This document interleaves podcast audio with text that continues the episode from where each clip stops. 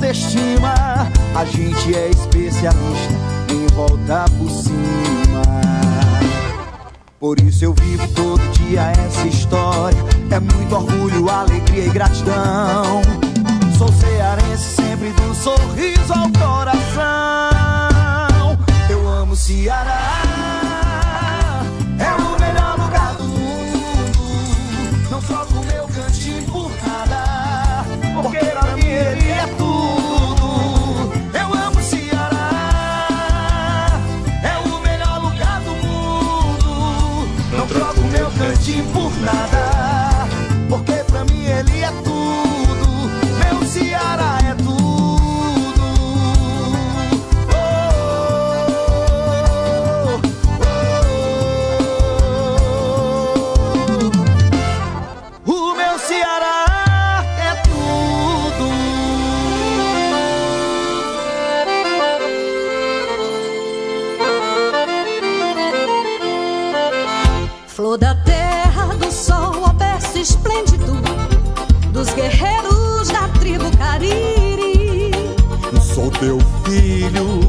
Ao teu calor cresci, amei, sonhei, vivi.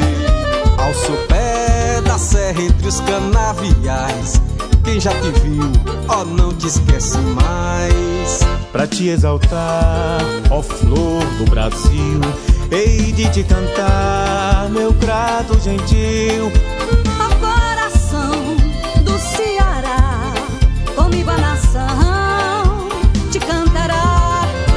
No teu céu, linda brilha estrela fúlgida, que há cem anos norteia teu porvir.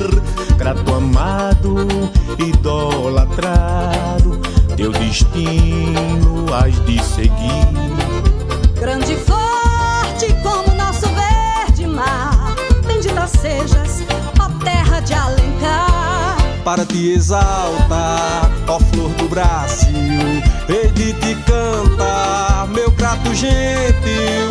Ó coração do Ceará, comigo a nação te cantará.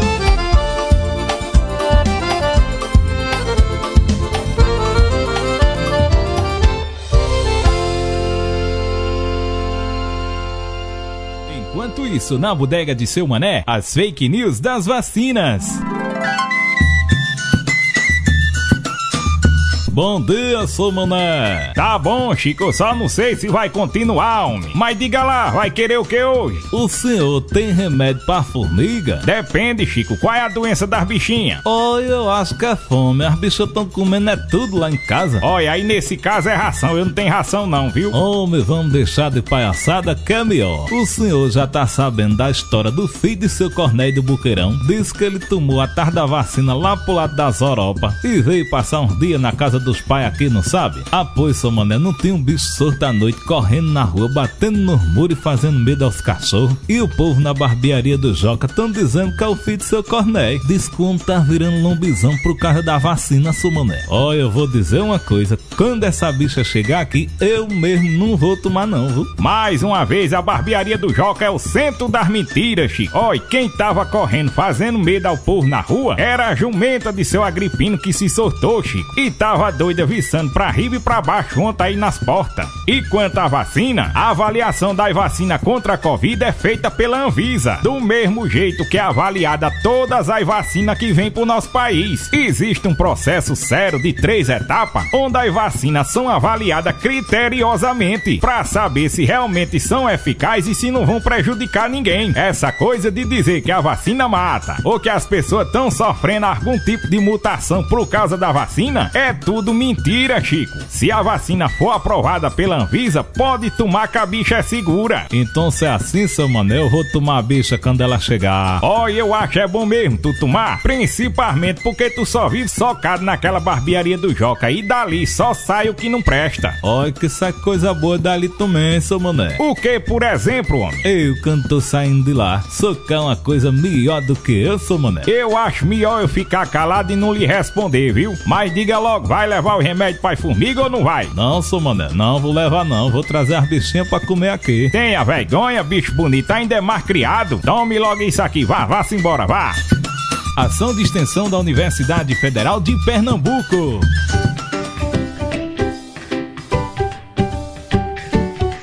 Pessoal, estamos começando o podcast Saúde na Feira e claro, estamos no lançamento da primeira feira dos produtores e agricultores familiares da comunidade do Carrapato e para falar sobre saúde na feira, a gente vai falar com alguns feirantes e também o pessoal que está visitando a nossa feira. Fique ligado, está começando Saúde na Feira.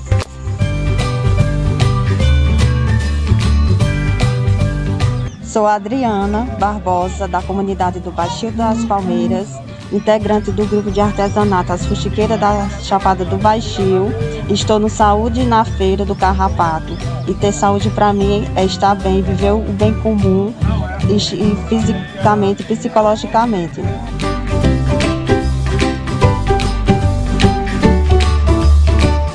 Meu nome é Idália, eu moro aqui no bairro há 21 anos e ter saúde para mim é ter os cuidados necessários de alimentação, de higiene, nesse Covid andar usando álcool, máscara. Então saúde para mim é se cuidar em todos os sentidos e emocionalmente também.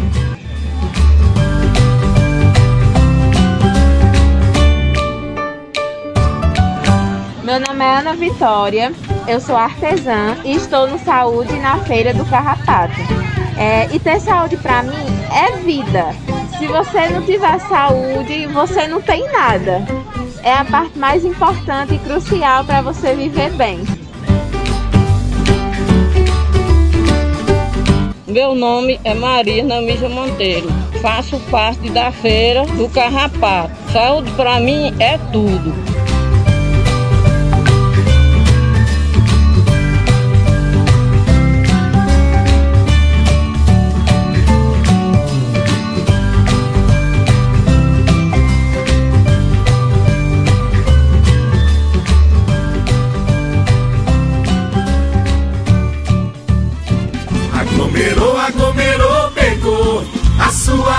Alegria pode virar tristeza no outro dia. O vírus tá solto aí.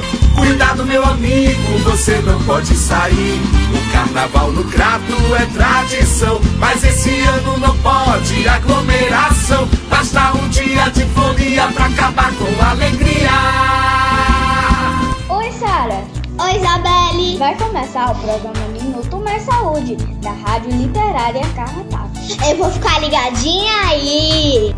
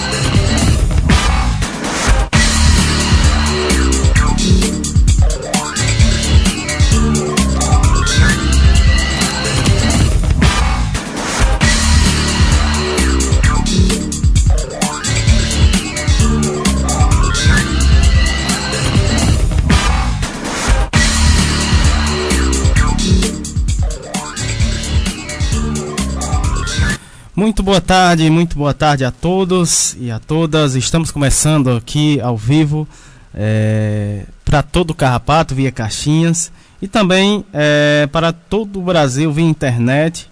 A qual saldo todos os nossos ouvintes que sempre está juntos, estão juntos com a gente, né? É, nesse encontro semanal, todos os sábados, é, de 3 às 5 da tarde, estamos todos juntos, né? Falando sobre saúde, é, e claro, né, é, a gente vai começar o programa de hoje, né, como sempre, uh, trazendo.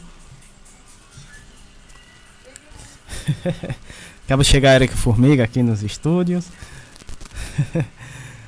pois é, nosso primeiro primeira parte do programa a gente traz, né, uh, aqui algumas informações É, e como sempre a gente traz aqui o boletim informativo da nossa cidade, como é que está a nossa cidade em relação à Covid-19. Né? Sempre a gente está reforçando aqui os cuidados que se deve ter, né? O uso da máscara, imprescindível também, álcool em gel, é... e manter o higiene em casa, isolamento, é, é, distanciamento social, né? Então vamos to tomar esses, esses cuidados. Estamos é, iniciando o carnaval, né? É, sábado de carnaval, então. É, e esse ano, mais uma vez, né? Em casa, né? Tomando os devidos cuidados para evitar que essa doença se espalhe, né? Vamos para os dados aqui na nossa cidade. Total de casos confirmados, 9.472 casos na nossa cidade. É, recuperados, 9.223 é óbito na nossa cidade, 118 óbitos né, na nossa cidade. Casos descartados, 21.795. Casos suspeitos, 496. Total de casos notificados aqui na nossa cidade, 31.763 casos. Né? Vamos tomar devido cuidado.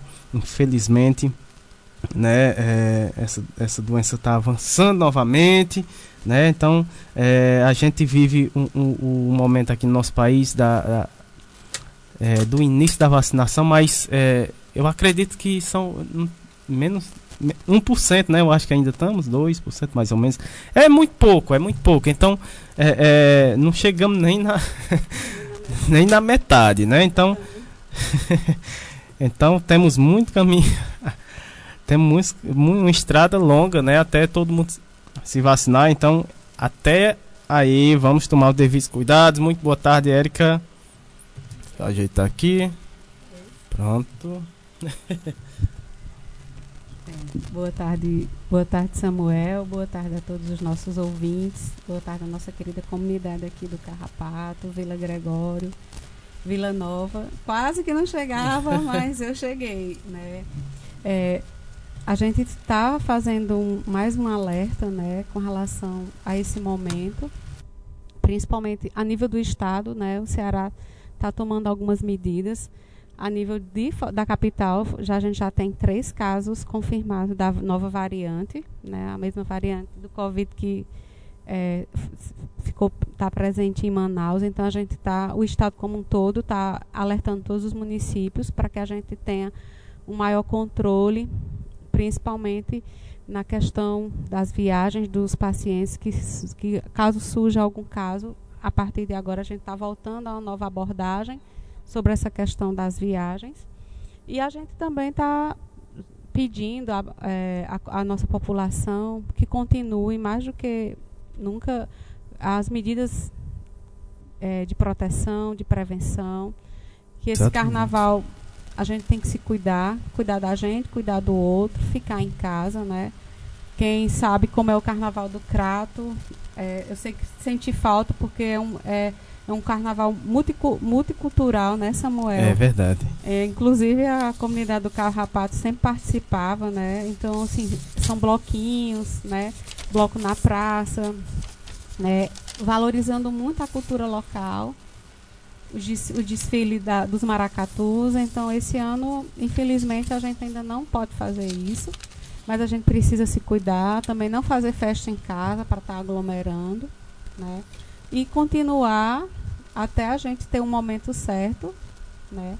De, de, de, de, de poder estar junto de quem a gente gosta, de quem a gente quer. Mas ainda o momento ainda é muito delicado, principalmente para nós enquanto serviço de saúde. É, mas agora vamos de programação. Pois é, vamos de programação. Antes a gente vai para os abraços, né? Tá, é, programa passado, né, a gente é, fez o programa no, local. Também para o pessoal é, que nos ouviram pelo podcast, né? Mas estamos de volta, né? Ao vivo para todo o Brasil. Uh, mandar um abraço aqui para Patrícia.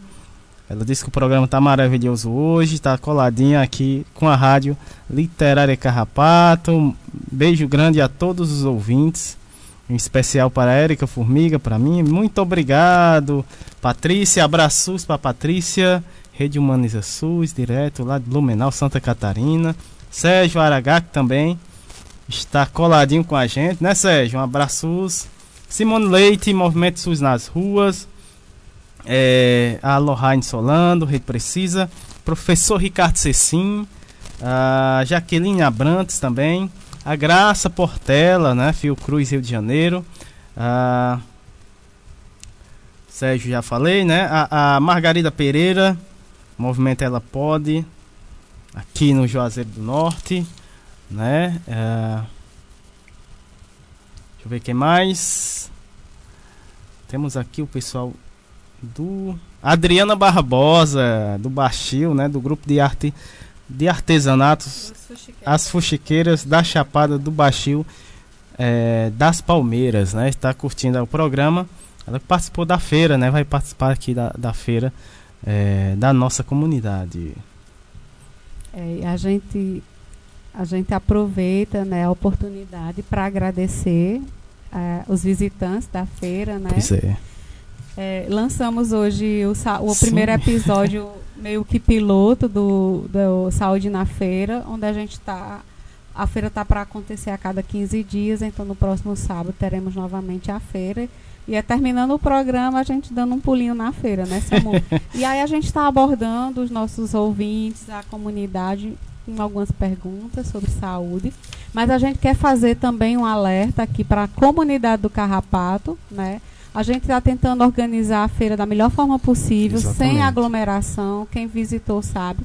A, as medidas de segurança, de distanciamento, né, de controle eh, sanitário estão sendo e foram adotadas, mas a comunidade ela precisa entender que ir para a feira continua as mesmas medidas. É obrigatório o uso de máscara, cada barraquinha tem sua seu, álcool gel, seu né? álcool gel, né? Então a gente está sempre tá dando essas, essas informações e reforçando.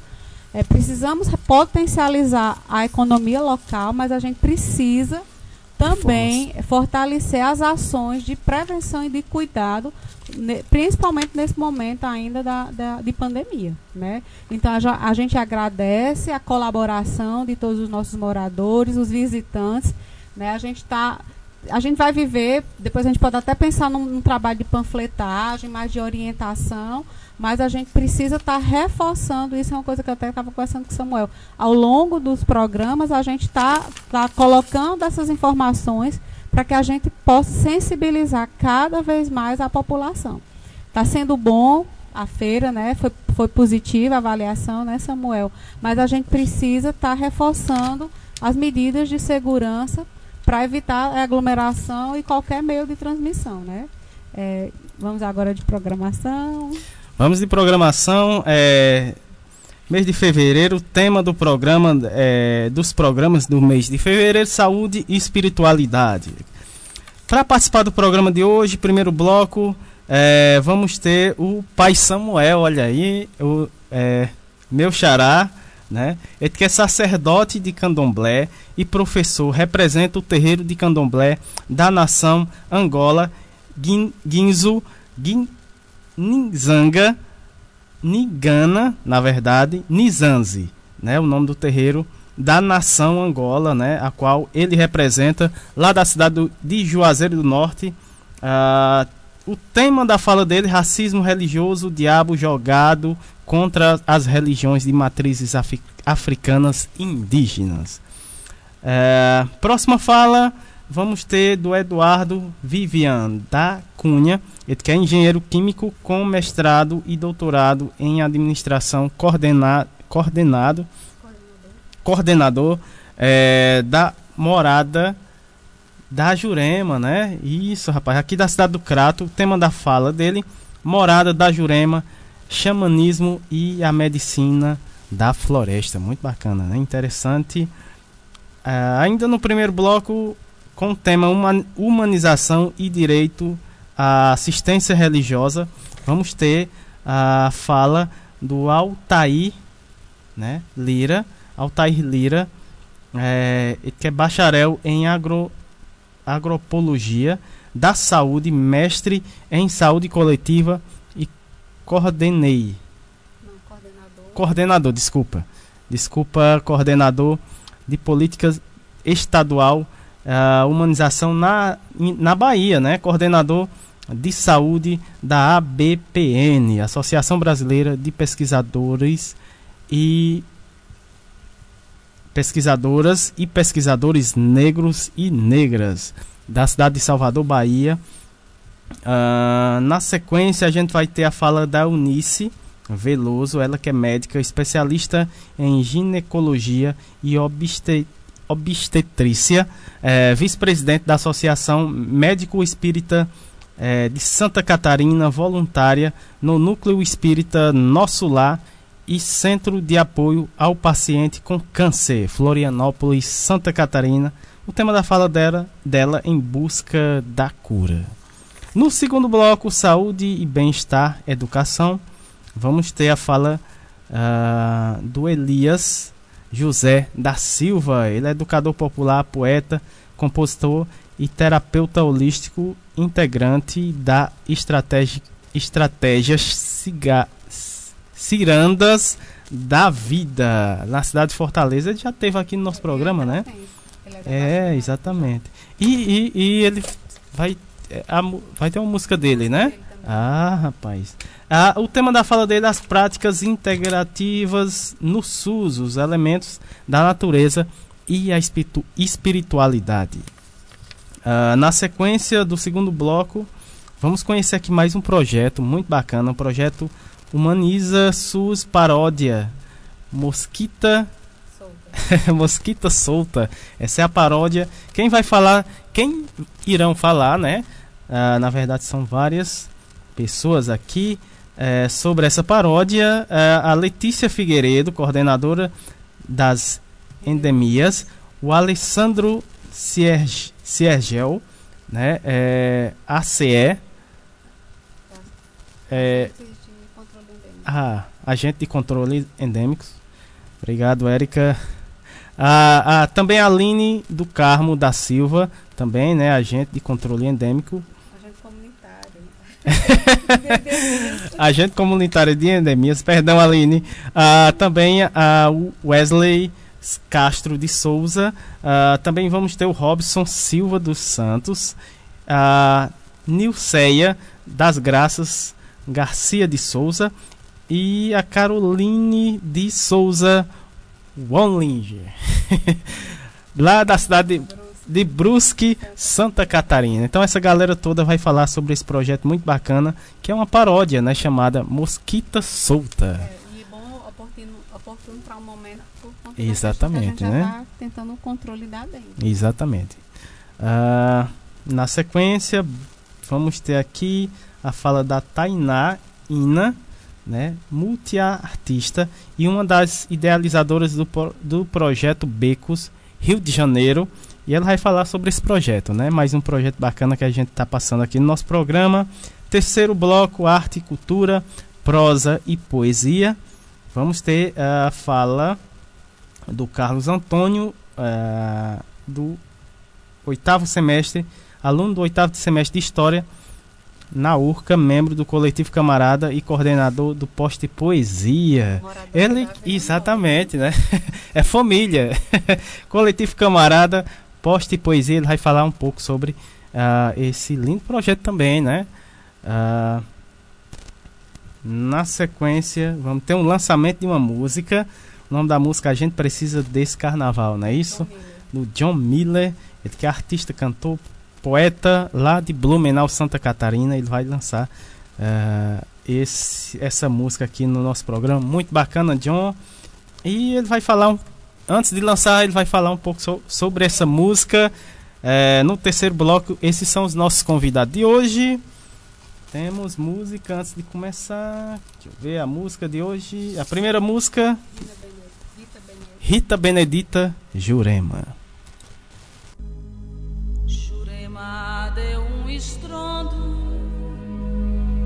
toda a terra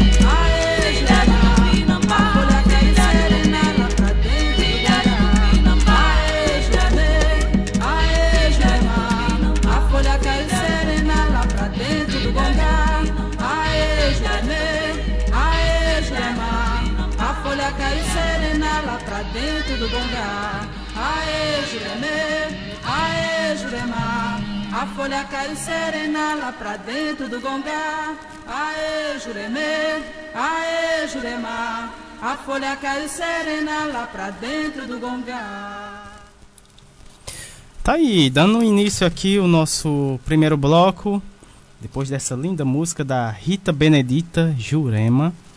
É, a gente vai receber aqui, tem a honra de receber aqui, né?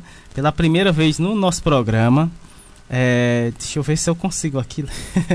Tata Mutarue Eze, né, o pai Samuel, ele que é sacerdote de candomblé e professor, representa o terreiro de candomblé de, da nação Angola, Ninzo, Ningana, Nizanzi, da, é, da cidade de Juazeiro do Norte. O tema da fala dele, racismo religioso, o diabo jogado contra as religiões de matrizes africanas e indígenas. Então seja bem-vindo ao nosso programa.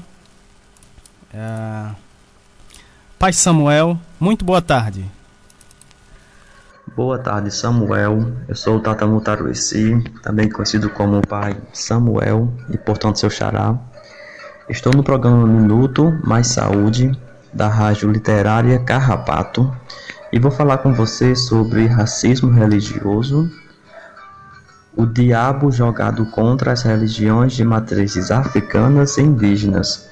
E aí eu começo já destacando essa questão de ser no plural, né? são religiões, não é apenas uma, que é de origem africana indígena, e cada uma com suas divindades próprias, com seus ritos, com suas cantigas, até com tipo de língua específica, né? e que deve ser conhecida por todos. Né? Nós não temos intenção de converter as pessoas, de ter um número grande de adeptos. Entendemos que cada um nasceu com o seu caminho e que só se sentirá bem no caminho certo. Né? Então, se nasceu para ser católico, só vai ser feliz enquanto for católico. Há uma palavra né, que nos persegue, que nos maltrata, que é usada contra nós, mas que deveria ser usada ao nosso favor, né? Você, na verdade, tem um conceito certo, muito bem, muito bom, mas que foi realmente é, usado contra a gente, né? E remete muito à minha infância, principalmente na minha vida escolar, né? Que é a palavra macumba. Essa palavra sempre foi um chicote, né? Contra mim, na escola principalmente, né? Porque as pessoas nos ensinam, né? Que macumba seria um feitiço para o mal, quando na verdade né, macumba tem outros significados. A priori, né, é o nome de uma árvore africana e que se fazia ou ainda fazem, né, um instrumento musical com o tronco dessa árvore. E esse instrumento também tem o mesmo nome, macumba, né? Ele se parece com um reco-reco. Macumba também é um ritual de origem africana, é um descarrego, é um trabalho espiritual de origem africana, é uma dança afro, é, cânticos de origem africana também é macumba, uma roda de conversa alegre que tenha como principal tema a cultura afro também é macumba. Então, a grande maioria dos brasileiros né, praticam essa macumba e nem sabem, né? Então somos todos macumbeiros e não percebemos, né? E aí, né, eu gostaria de destacar também um pouco sobre o que é as duas principais ou as duas mais conhecidas religiões de matrizes africanas e indígenas, que seria a Umbanda e o Candomblé. Né? Aqui no Cariri, cearense, a Umbanda é muito forte, muito presente, né? E em segundo lugar vem sim o Candomblé com grande destaque. Né? A Umbanda é uma religião brasileira, nascida no Rio de Janeiro, dentro de um centro espírita, né? E aí a Umbanda foi é, recebendo novas culturas, né? Recebeu um pouco do catolicismo, um pouco do candomblé, um pouco das crenças indígenas, das crenças ciganas e muitos outros povos também contribuíram para a Umbanda. Então, a Umbanda é a cara do Brasil, é o colorido do Brasil, é a diversidade que existe no Brasil. É na Umbanda que se tem Exu, que se tem Pombagira, se tem Iemanjá, a sereia, tem os hereis, né, que são as, as entidades criança, tem baiano, preto velho, mineiro, boiadeiro, o povo cigano, tem os mestres, né, tem os guias de luz, tidos como guia é, de luz, né, tem vários outros povos. Então, Umbanda é essa diversidade inteira.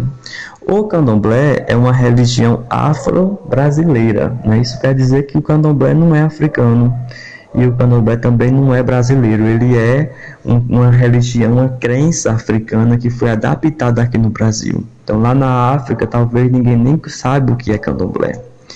O candomblé cultua divindades né, de origem africana, divindades africanas. E essas divindades, né, elas seriam a própria energia da natureza. Né? É, no caso do candomblé né, seriam em sua maioria os orixás, né, seres humanos divinizados que se ligou à natureza. No caso do candomblé de Angola, né, seria a própria energia da natureza. Né? Por exemplo, o trovão para nós é uma divindade. O mar é outra divindade, a terra é uma divindade, o ar. Então, cada parte da natureza é uma divindade. É uma divindade. Nós cremos né, que Zambia Apongo para o candomblé de Angola, o Olorum para o Queto, é, teria criado a natureza com essa incumbência de cuidar do ser humano, de cuidar da vida do ser humano, de segurar a vida do ser humano. Né? Então Zambi criou a vida e deixou a natureza para segurar a nossa vida, né, zelar. E portanto, a natureza merece o nosso culto, né, como forma de agradecimento. E aí o candomblé seria isso, né, seria um culto direto à natureza.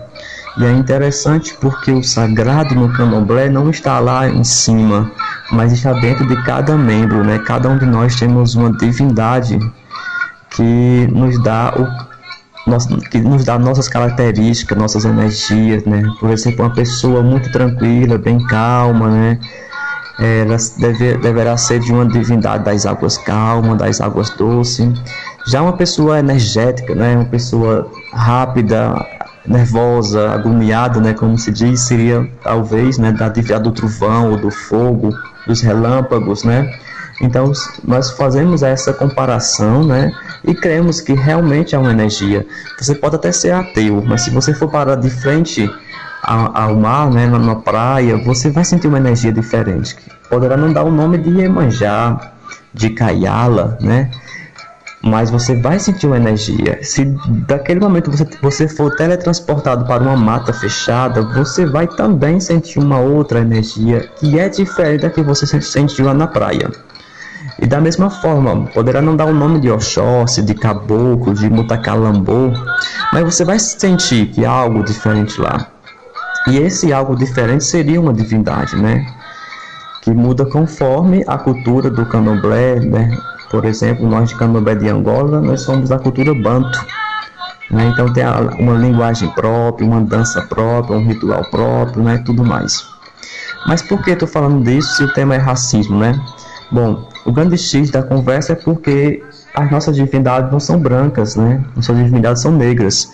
E aí vamos fazer uma pequena viagem na época da escravidão oficial e entender como surgiu é, esse racismo religioso. Bom, primeiro os colonizadores disseram que a cor do negro era feia, a cor de pele era feia, que o cabelo era ruim, que a, a, dança era feia, que a música era feia, que a culinária era ruim, e foi menosprezando tudo mais, disse, chegou a falar de que o negro não era filho de Deus, né? não tinha alma, o negro não tinha alma. E mesmo assim, os, os colonizadores viram que os, os escravizados estavam lutando contra isso. E aí resolveram atacar o que? Aquilo que é de mais sagrado, que é a sua fé. E aí criaram um processo de demonização. Então foi aí que o diabo, que é cristão, né, essa figura do diabo, né, cristão, foi jogado para as religiões de matrizes africanas, né? foi para atacar a fé do negro, do negro escravizado. A Constituição brasileira né, é considerada uma das melhores do mundo.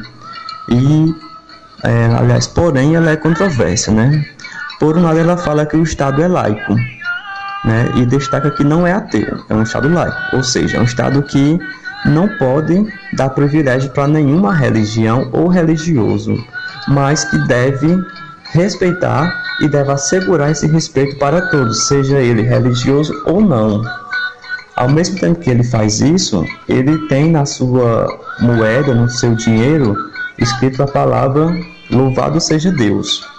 E aí, é, dentre das religiões que há no Brasil, algumas não creem em Deus, creem uma deusa, outras religiões creem em deuses né, e não em um só Deus. E nós sabemos bem de qual Deus essa, esse dinheiro fala, né? Sabemos que é o Deus cristão, não é o Deus de nenhuma outra religião, é o Deus cristão. Isso é só um dos exemplos né, do Estado que se diz laico, porém controverso. Um outro exemplo é que na grande maioria dos órgãos públicos nós temos símbolos religiosos sempre da mesma religião. Né? Então, esse é um, um das origens do racismo religioso, é porque nossas divindades não são brancas, né? E nós estamos à luta, né? Eu gostaria de, terminar, né? Essa pequena fala com Nelson Mandela. Ele diz o seguinte: Ninguém nasce odiando outra pessoa pela cor de pele, ou por sua origem, ou sua religião. Para odiar, as pessoas precisam aprender. E se elas aprendem a odiar, podem aprender a amar, pois o amor chega mais naturalmente ao coração humano do que o seu oposto. Obrigado pelo convite, né? desejo sucesso, estou feliz por fazer parte né, desse momento muito legal mesmo. Parabéns. A gente que agradece, Pai Samuel, por sua fala aqui, né? Fala potentíssima, né? É, a gente precisa é, ter, ter essas informações para ir quebrando esses tabus, né? Que, tem, que temos há muito tempo dentro da nossa sociedade, infelizmente, né? E precisamos dessas falas, né? Dessas falas, é, desses, desses mestres, né? Dessas é, é, lideranças religiosas trazendo essas falas, essas informações importantes para a sociedade, justamente para que as pessoas é, aprendam a respeitar, né? É, é, é, é, é você entendendo como funciona, é você é, aprendendo como é que você vai aprender a respeitar, né? Então a gente agradece mais a sua participação aqui fica aberto aqui, né, para você trazer, falar mais sobre é, é, o candomblé, né, trazer mais informações que é de extrema importância é, para nós. É, na sequência a gente vai ter a fala do Eduardo Vivian da Cunha, ele que é engenheiro químico com mestrado e doutorado em administração, coordenador da morada da Jurema aqui na cidade do Crato. É, a gente teve uma fala, né? Antes, foi sábado passado, né? Sobre. Foi sobre o, o a, a União do Vegetal. Isso, a União do Vegetal. E agora a gente vai falar, né? A, o Eduardo vai falar sobre a morada da Jurema, xamanismo e medicina da floresta. Então seja bem-vindo aqui ao nosso programa. Muito boa tarde. Bom dia a todos e a todas. Eu me chamo Eduardo. Queria agradecer pelo convite, pela oportunidade, agradecer a Érica por poder estar aqui conversando um pouquinho sobre esse tema, xamanismo, medicinas da floresta e a experiência da Morada da Jurema, que é uma organização aqui do Cariri em que a gente realiza um pouco dessas práticas. É, bom, falando um pouquinho sobre xamanismo, é, Xamanismo se refere é a forma como nós nos referimos às práticas espirituais indígenas. Esse nome vem dos povos da Sibéria, os antropólogos, ao estudar as, a cultura ancestral, tradicional desses povos, os seus processos de cura, é, é que é realizado por um xamã, né, pelo xamã que é o equivalente ao nosso pajé, aqui na nossa cultura, é, acabou dando esse nome né, de xamanismo e esse nome se espalhou pelo mundo né, através dos estudos desses antropólogos. O xamanismo ele se refere então a essas práticas indígenas. E esses estudos mostraram que existem vários elementos que são comuns né, a essas práticas espirituais indígenas, que têm a ver com a conexão com a natureza, com o uso de plantas medicinais, de enteógenos que alteram a consciência, né? E o uso do fogo, o respeito à ancestralidade. Todos esses elementos participam do que a gente chama de xamanismo. E no Brasil isso é muito comum, muito evidente também, muito visto assim nessas culturas, né? Dentro do xamanismo, então, dessas práticas espirituais, se fala muito em cura. Quando a gente tem contato com esses povos, a gente vê assim que se fala muito nesse processo de, de cura. É a imagem do pajé, né, que nós temos assim que é um rezador, né, que traz esses processos de cura. Mas dentro dessas culturas, a ideia de cura, os processos de cura são um pouquinho diferentes assim do que a gente tem como prática comum assim na nossa medicina, né, ocidental. A cura para esses povos dentro dos desses dessas tradições indígenas, ela se refere à cura que acontece em todos os níveis do ser humano. Não existe cura, por exemplo, ou a cura não é pensada, por exemplo, só como um elemento pontual, assim, quando alguém está com algum problema no corpo, algum problema de saúde, é como se fosse tratar só aquilo, né? Aquele pedaço da pessoa. Quando a gente fala em cura, a partir do xamanismo, ela se refere a, ao ser humano como um todo. É como se a doença, o mal, digamos assim, tivesse outra origem, né, que vai além do corpo físico. E aí esses trabalhos de cura, esses processos de cura, eles envolvem sempre, por exemplo, um trabalho de rezo que é feito junto. Então é um trabalho que envolve todas as dimensões, né, da pessoa. É um trabalho de cura física, cura emocional, da mente, né, do pensamento, também se fala nisso, e do corpo, que reflete no corpo físico essas tradições, esses processos de cura, eles se utilizam para isso de muitas ferramentas, assim, né? É, das plantas, né? Como eu falei lá no início, o xamanismo, uma característica comum é a conexão com a natureza. Então, o uso dessas plantas que vem da natureza e de outros elementos também, dos animais, da força dos animais, tudo isso ajuda é, nesse processo de cura. Existe um elemento muito poderoso assim no, no xamanismo, que são os enteógenos, que a gente chama de enteógenos também, que são plantas que também trabalham nesse processo de cura, alguns tipos específicos de, de plantas que geram esse processo de cura e que a gente chama é, de enteógenos, né, que eles provocam um estado alterado de consciência nesse processo de cura. Nesse estado alterado de consciência, é como se a gente acessasse muitos elementos profundos né, do nosso ser, trouxesse isso à tona e isso auxiliasse profundamente nesse processo de cura. É, como eu falei, né, a cura acontece em muitos níveis, então o uso de enteógenos nessas tradições faz com que a gente acesse esses níveis profundos e gere processo de, de curas que a gente espera, né, que a gente muitas vezes busca, enfim, né, na medicina de forma geral. É, existem muitas medicinas que são que vêm sendo conhecidas assim no nosso mundo, como por exemplo a ayahuasca, que gera esse estado profundo, né, em que você descobre muitas coisas muito profundas né, em si mesmo, descobre outros aspectos da realidade que a gente não acessa normalmente, né?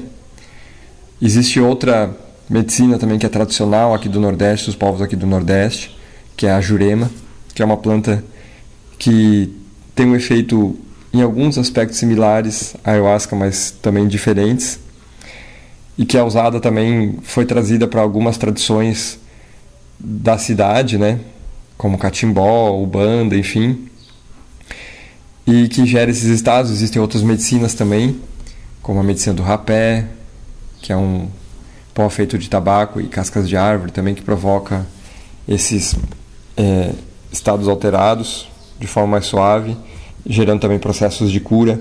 A sananga, que é utilizada por povos indígenas da Amazônia para limpar panema, né? Panema é como se fosse aquele mal olhado assim que faz a gente não ter vontade de fazer as coisas na vida, ajuda nessa limpeza. O cambô, que é uma que vem do sapo, que é como se fosse uma vacina, fortalecer o sistema imunológico e muitas outras, né? Além dessas, como eu falei, tem as que não são enteógenos também que são utilizadas em processos de cura. O tabaco também é uma planta muito poderosa assim para muitos povos ancestrais nas Américas.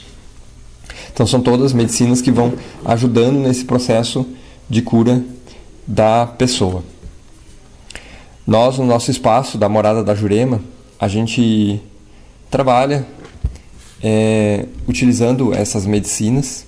É um espaço que fica no Baixio dos Oitis, no distrito é, do Baixio das Palmeiras, zona rural do Crato, em que a gente realiza esses trabalhos conectados assim com essas práticas ancestrais desses povos ancestrais, essas práticas ritualísticas, bem como também a prática associada às medicinas.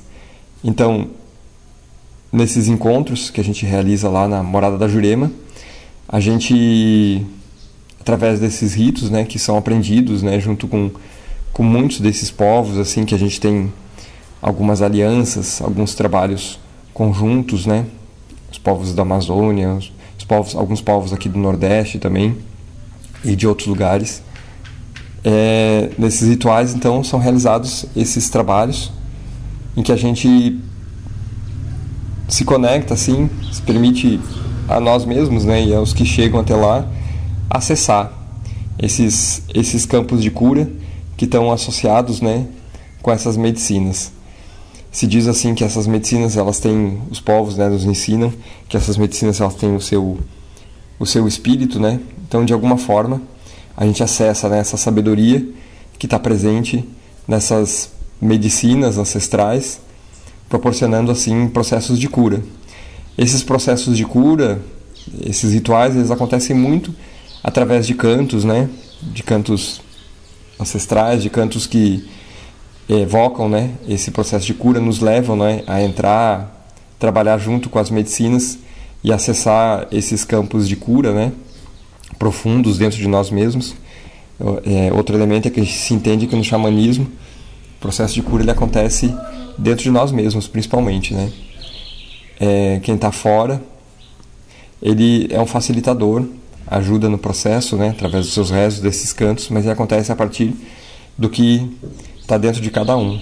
No xamanismo, você evoca muito a ideia assim de desenvolvimento do seu próprio poder pessoal, né, poder de ação, seus, suas próprias capacidades, né, interiores de cura, trazendo assim é, para o campo da harmonia, né, para o campo da saúde. É, então é mais ou menos isso. Espero que vocês tenham gostado e nós estamos aí à disposição para conversar, receber quem tiver interesse a falar mais sobre o tema. Grande abraço a todos. Tá aí, você conheceu um pouco mais da morada da Jurema, xamanismo e medicina da floresta, é, com o Eduardo Vivian da Cunha, né? A gente agradece a sua participação aqui no nosso programa, trazendo um pouco mais né, sobre a morada da Jurema. Tem o Facebook, né? Você quiser conferir um pouco mais, né? Temos aí o Facebook, o Espaço Xamânico Morada da Jurema. Você pode conferir, né? Tem, temos vários, temos as fotos, né? É, tem até o endereço, né? Para quem quiser conhecer é, lá também. E, é, exatamente, né? Uh, aproveitar aqui e mandar um, um, um abraços, abraços, mais abraços aqui para os nossos ouvintes que estão ligadinho aqui no nosso programa Brasil afora, né? Primeiro para Nani Pereira, né? Santa Catarina. Também para o Antônio do Uber, lá em Fortaleza. O Elias, né? O Elias que daqui a pouco vai participar aqui do nosso programa. É, e tá espalhando aí, né? Um abraço, Elias. É, também para o Antônio do Uber, já falei, né? A Luciana Cordeiro, ela que é enfermeira, né? Lá em Fortaleza. E a Cláudia Rolim também estão é, grudadinhas, estão grudadinhos aqui no nosso programa, muito bacana. Agradecendo aí a audiência de vocês. Uh, Dando continuidade, a gente vai falar aqui com Altair Lira, ele que é bacharel em Antropologia da Saúde, mestre em Saúde Coletiva e coordenador da Política Estadual de Humanização lá na Bahia, coordenação de saúde uh, da Associação Brasileira de Pesquisadoras e Pesquisadores Negros e Negros na cidade de Salvador, na Bahia. O tema da fala dele humanização e direito à assistência religiosa. Seja bem-vindo aqui ao nosso programa. Muito boa tarde. Olá a todos e todas da cidade de Crato, da comunidade do Carrapato. Olá Samuel, olá ouvintes da Rádio Literária Carrapato. Muito grato pelo convite para poder dialogar pra, com vocês. Meu nome é Altair Lira. Eu tenho formação na área de ciências sociais, antropologia e saúde coletiva. Hoje é, o convite foi para dialogar sobre humanização e direito à assistência religiosa. Esse é um diálogo importante que quando nós pensamos essa dimensão da saúde, né, e a humanização ela tem a ver com esse diálogo da saúde, é pensar que a própria Constituição brasileira ela já nos coloca a saúde como um direito de todos, um dever do Estado. Essa noção que tem na Constituição ela é muito recente, ela é de 1988. Eu digo recente porque mesmo fazendo 33 anos, nós podemos imaginar que até então, desde a fundação do Estado brasileiro com a invasão dos portugueses em 1500, somente em 1988 ou seja, 488 anos depois, é que nós viemos a pensar que todos e todas tinham direito à saúde. Então, quando em 2003 nós criamos a Política Nacional de Humanização, nós pensamos numa política que relacionasse tanto a atenção quanto a gestão. A atenção é o cuidado que envolve todo ser humano, e a gestão é a própria organização do sistema tem um pensador chamado Sérgio Arouca que ele falou uma coisa muito interessante sobre o SUS. Ele falou sobre um movimento que envolveu trabalhadores e trabalhadoras, associações de moradores, movimentos populares, que foi o movimento da reforma sanitária. Esse movimento ele cria o SUS, mas o núcleo do SUS, a estrutura dele se estruturou de forma desumanizada, porque se tinha um olhar muito para a doença. Então se pensava num SUS muito medicalizado.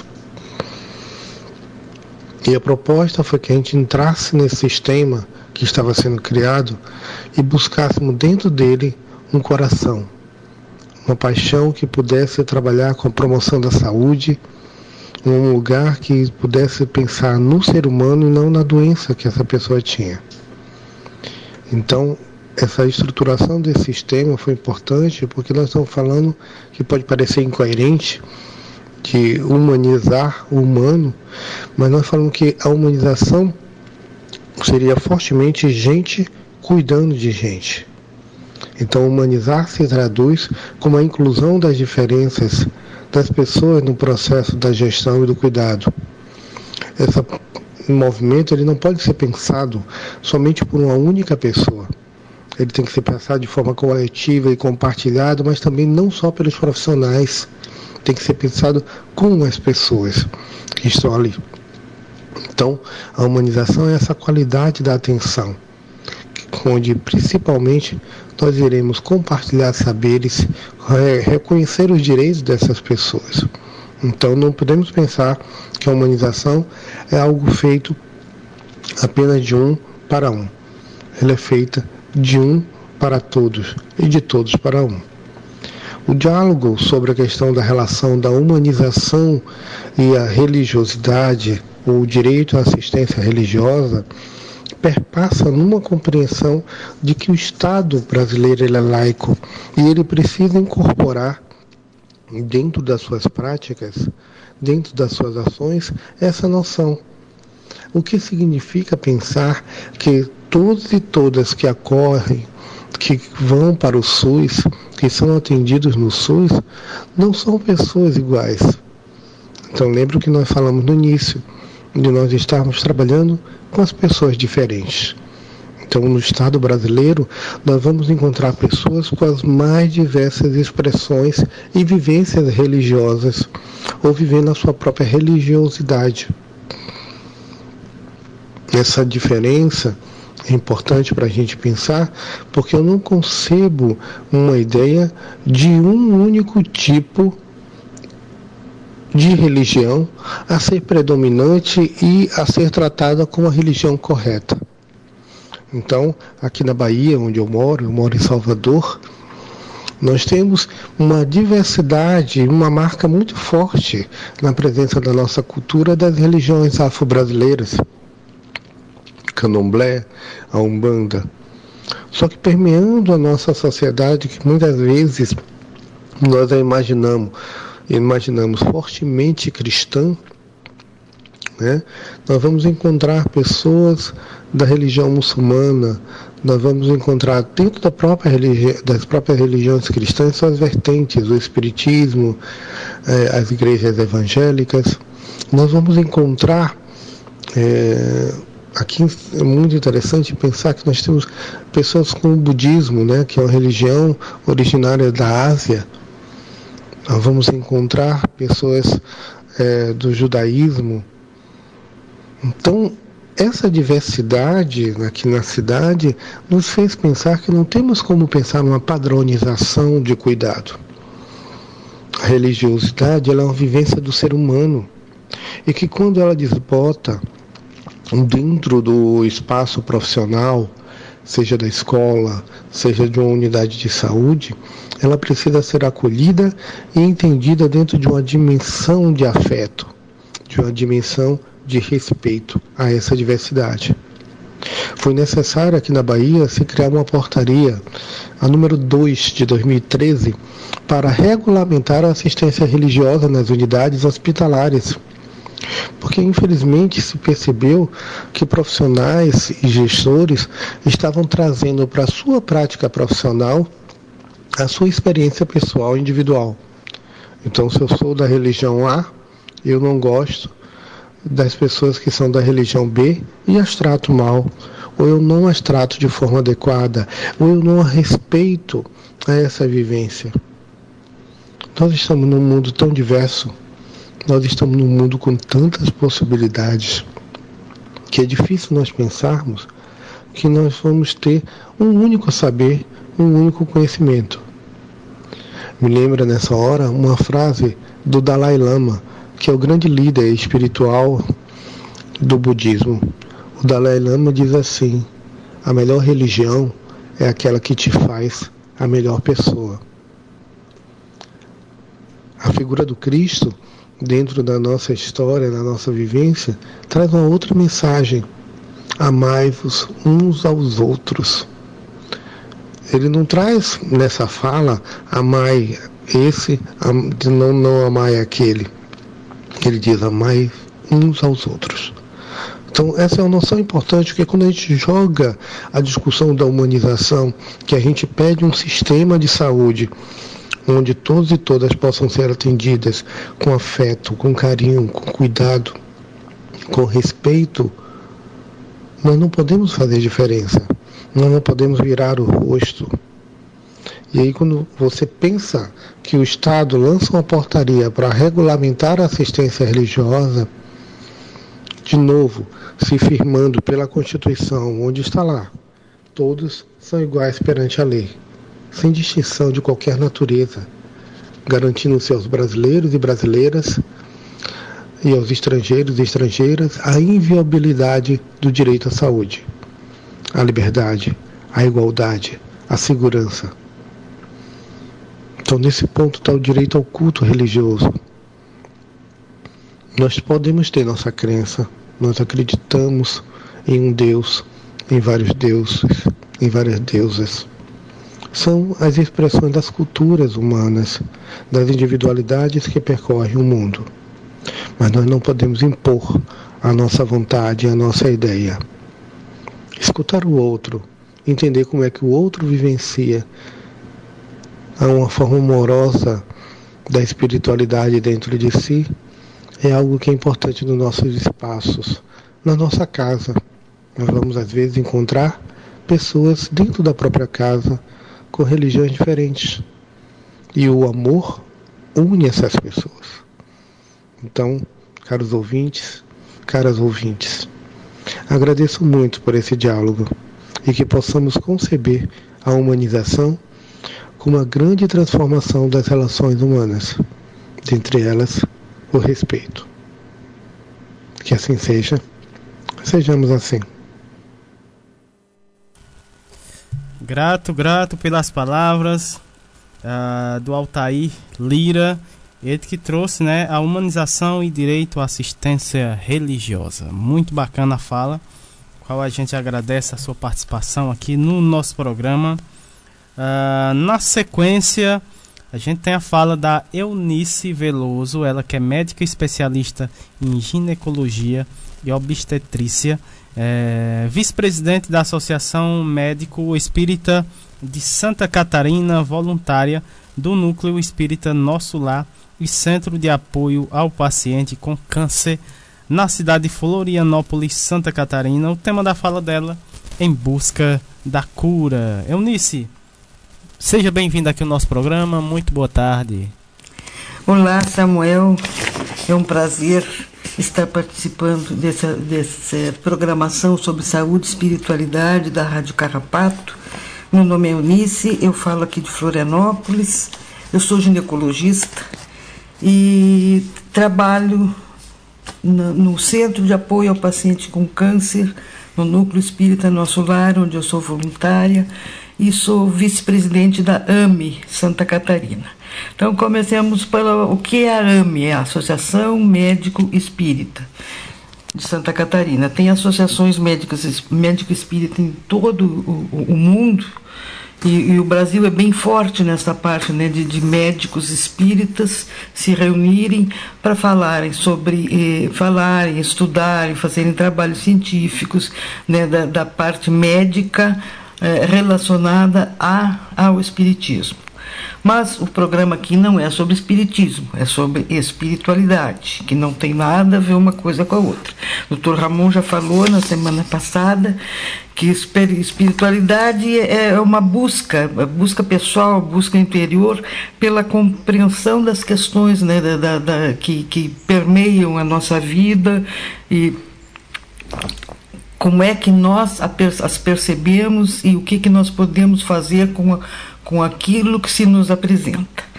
Então, cada é, associação médico-espírita é, faz um trabalho, digamos, junto com um centro espírita. Então, alguns é, lidam com, com adolescentes, outros com pessoas drogadas, e assim vai. Né? A nossa, nossa Associação Médico Espírita, ela se relaciona ao núcleo espírita Nosso Lar. Este núcleo espírita Nosso Lar atende espiritualmente todos os tipos de patologias, todas as doenças físicas, todas as doenças psicológicas, todas as doenças é, espirituais, né, dando apoio espiritual a todo esse tipo de, de paciente. E o centro de apoio ao paciente com câncer seria, digamos assim, um braço da, da, do núcleo espírita Nosso Lar. E é um, um, lugar onde nós atendemos os pacientes durante uma semana, depois eles retornam e tal, mas basicamente cada vez que eles vêm em uma semana, são os pacientes portadores de câncer, eles têm que ter diagnóstico, têm que estar fazendo acompanhamento é, médico e eles ficam conosco nesse tratamento, onde a gente alia os conhecimentos biológicos, psicológicos e espirituais e ajuda as pessoas a conseguir a paz e a harmonia né, necessárias para a recuperação da sua saúde e da sua qualidade de vida. Não é nada. É, misterioso, não é nada místico, não é nada sobrenatural. Né? É, é entendendo que mesmo doente, que é possível é, retomar o equilíbrio espiritual e emocional através do entendimento de mensagem do seu próprio corpo né? e da percepção do que é preciso para que, é, que a gente eh, entenda que não é a cura não é só do corpo físico. Né? É, então, por que, que a gente diz que as pessoas vão lá em busca da cura? Porque sempre quando a gente tem um diagnóstico de um câncer ou de uma doença degenerativa crônica eh, grave, o que, que passa pela nossa cabeça? Né? A primeira coisa que se pensa é na morte. Ah, meu Deus, vou morrer. Como se até então eu não fosse morrer. É uma coisa que a gente só entende quando pega o diagnóstico. E aí a gente então passa assim uma série de coisas pela cabeça da gente. Né? Até aqueles que não acreditam em, em, Deus, né? que se dizem ateus, quando pegam um diagnóstico, dizem: Ah, meu Deus, e agora? Né? E é incrível como é, o, o, o reconhecimento de que eu sou mortal, que existe uma finitude, me ajuda, parece paradoxal, mas o reconhecimento dessa, da morte me ajuda a viver melhor. Né? Porque é, eu penso assim, o que, que eu fiz da minha vida até hoje e o que, que eu vou fazer da minha vida até o, o dia que, até o, o, tempo com esse tempo que me resta né? então o que, que nós fazemos nesse apoio, centro de apoio nós oferecemos as ferramentas, o ambiente, para que essa pessoa por si só ela faça essa, essa re, ressignificação de valores. Ela, a partir do momento em que ela entra lá, seremos felizes se lá for o, o, o ponto de mutação para essa pessoa né? Porque ela, entender que não adianta cuidar só do corpo já é uma, um primeiro passo para a cura. Né?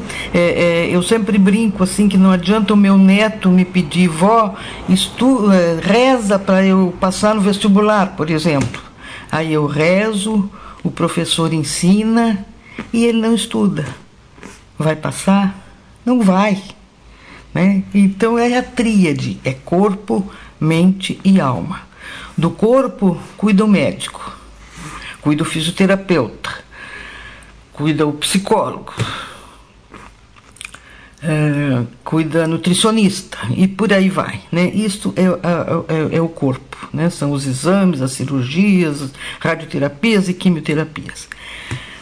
Da alma, cuidamos nós quando vamos no centro de apoio, quando vamos no núcleo espírita, quando vamos à missa, quando fazemos promessa, quando vamos no culto, na sinagoga, na, na mesquita, seja onde for, não interessa, né? não é questão de religião, voltamos a dizer, é questão de espiritualidade.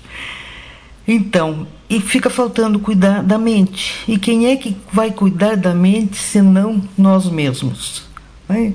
Nós temos que cuidar. Então a gente oferece esse, esse, esse ambiente e essas ferramentas com grupos de apoio, com grupos de, de, de com trabalhos em grupo, com atendimentos individuais e num silêncio absoluto. Por quê? O silêncio absoluto. Porque eu só posso me encontrar comigo mesmo durante o silêncio. O silêncio é é a, é a, a ferramenta mestra para que eu faça a minha introspecção e entenda o que, que eu fiz da minha vida até hoje. Quantas pessoas eu não perdoei? Para quantas eu não pedi perdão? Quantas pessoas eu deixei de amar? Quantas raivas eu tive? Quantas mágoas eu guardei? Né? E para quê? O que, que eu vou levar da vida senão as coisas que eu guardei no meu coração.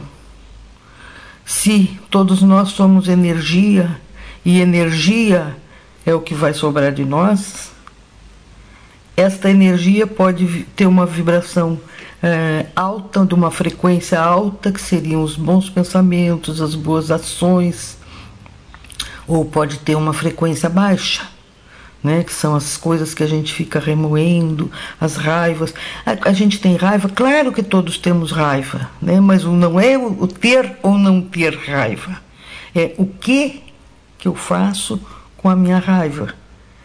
eu me apodero dela, sabendo que eu estou com raiva, por exemplo, eu me apodero dela e eu faço com ela o que eu quiser, ou eu deixo que ela se apodere de mim e eu perco o controle sobre as minhas atitudes. Então, tudo isto é não se deixar contaminar pela energia é, de baixa frequência que nos rodeia. Coisas simples, coisas do cotidiano, como sair de manhã, saio feliz da vida, que o dia está lindo e eu saio achando tudo o máximo. Na primeira esquina, alguém fecha o meu carro e me xinga. E eu respondo, ou seja, baixei e ainda digo assim, né? Estragou meu dia, ou seja, me deixei contaminar pela energia negativa. Enfim, como é energia, é a, a espiritualidade é isto, é se, se, se conectar com a energia superior, com energias boas, e é que cada dia eu possa ser um ser melhor. Está terminando o nosso tempo. É, poderíamos falar sobre isso mais assim um, um, dia inteiro ou mais até, mas de qualquer forma eu agradeço a participação, agradeço a colaboração e que é, o que nós falamos sirva apenas como um toque assim para reflexão. Posterior, cada um faça a sua. Obrigada, fiquemos todos com a paz do nosso Senhor Jesus Cristo. Essa foi a doutora Eunice, ela que está nos ouvindo nesse momento. Doutora Eunice, né, é, esse tempo dessa participação acabou, né? Mas aí está aberta o nosso programa para mais falas maravilhosas como essa, né, da doutora Eunice, ela que trouxe essa, essa essa fala, né, em busca da cura, né? Você vê o quanto é importante a questão da reflexão, né? Você cuidar do corpo, da mente e da alma, né? É, então essas foram a, a, a, quer dizer, você ouviu, né? É, é, essa mensagem aí na fala, na brilhante fala aqui da doutora Eunice, mandar um alô também, um abraços para o doutor Ramon, que teve no programa passado, né? Também muito bacana a fala dele. Agradecendo demais a, a participação desses profissionais aqui no nosso programa. Encerrando o primeiro bloco, né? Encerrando o primeiro bloco, tem mais abraços aqui, o pessoal. É, o Elias, o Elias José, aqui, é, daqui a pouco vai falar, mas está espalhando aí, né, a, a, a, nossa programação Brasil afora. Temos mais ouvintes. Ah, abraços para o José Maria, né, que está ouvindo o nosso programa diretamente da cidade de Entre Folhas, Minas Gerais.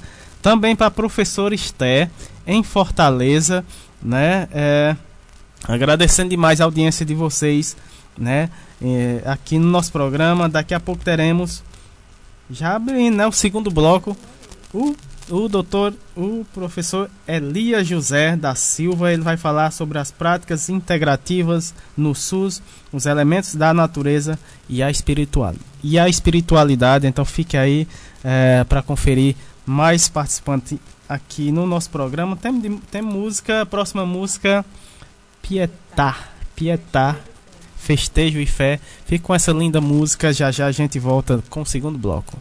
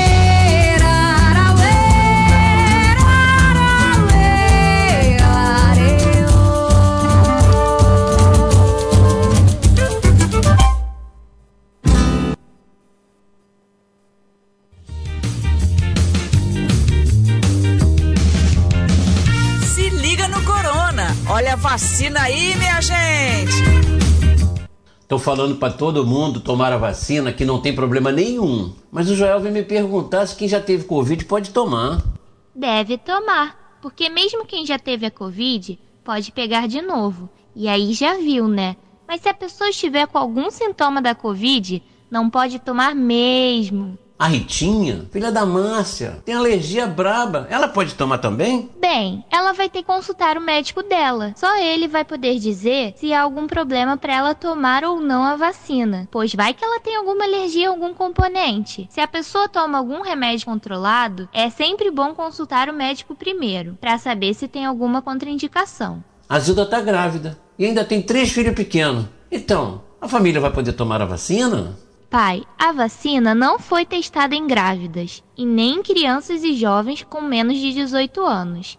Então, nem ela nem os filhos vão poder tomar a vacina. A vacina é para quem tem mais de 18 anos. Minha filha, a mãe da Arlinda, faz tratamento contra o câncer. Ela vai poder tomar a vacina? Não, pai. Os pesquisadores dizem que quem está fazendo tratamento de câncer, seja com radioterapia ou quimioterapia, não vai poder tomar não, porque esses tratamentos já deixam o sistema imunológico, que é a defesa do organismo, bem fraco. Mas a Arlinda e toda a família seria bom se vacinar sim, pois ajuda a proteger a senhorinha, né? E quem tem AIDS? Não é quem tem AIDS, pai, é quem tem o HIV. Mesmo essas pessoas podem tomar a vacina sim. Então quem não vai poder tomar? Quem fez transplante de órgão sólido, como fígado, coração, por exemplo, e de medula óssea. Essas pessoas não poderão tomar a vacina. Ah, tá. Vou avisar pro pessoal. Sabe que eu tô fazendo o maior sucesso aí na rua? Porque tô dizendo que eu sei tudo sobre vacina. Pai, menos. Mas avisa pro pessoal que é importante as pessoas que têm alguma doença mais grave consultar o médico primeiro antes de tomar. A campanha Se Liga no Corona é fruto da articulação entre a Fundação Oswaldo Cruz, Redes da Maré, Frente de Mobilização da Maré, Conselho Comunitário de Manguinhos, Conselho Gestor Intersetorial CGI Teias Manguinhos, Comissão de Agentes Comunitários de Saúde de Manguinhos, Comax, Coletivo Favelas contra o Coronavírus, Jornal Fala Manguinhos e o Sindicato dos Trabalhadores da Fiocruz, Asfoc SN. Somos Fiocruz, somos SUS.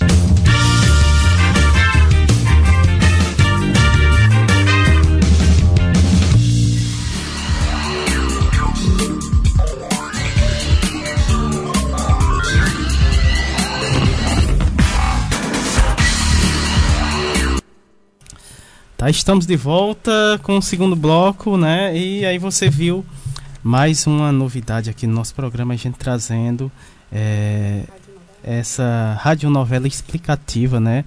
Sobre a vacina, né? Importante, importantíssimo. Nesse momento a gente se, se ter o máximo de informação a respeito, né? Da questão da vacina e a gente agradece demais, né? A graça, né? Que nos trouxe uh, esse pacote, né, digamos assim, é, de informações importantíssimas que a gente vai estar tá sempre vinculando, não só no programa, mas em toda a, a grade da Rádio Literária, porque é importantíssimo a gente trazer essas informações para os nossos ouvintes. É, dando continuidade aqui no segundo bloco, ele que já faz parte aqui da rádio, né? já é de casa, é, professor Elias. Ele tá lá em Fortaleza, né? Mas é filho do Crato, né? É da Baixa do Maracujá, tá lá a, distrito de Santa Fé, né? Atualmente está em Fortaleza, mas ele fala que não deixa o cratinho de açúcar dele por nada, né, né Elias? Ah, ele que é educador popular, poeta, compositor, terapeuta holístico, integrante da estratégia Cirandas da Vida, lá da cidade de Fortaleza, ele vem hoje com o tema As práticas integrativas no SUS, os elementos da natureza e a espiritualidade. Então seja muito bem-vindo mais uma vez, professor Elias, aqui no nosso programa. Ah, muito boa tarde.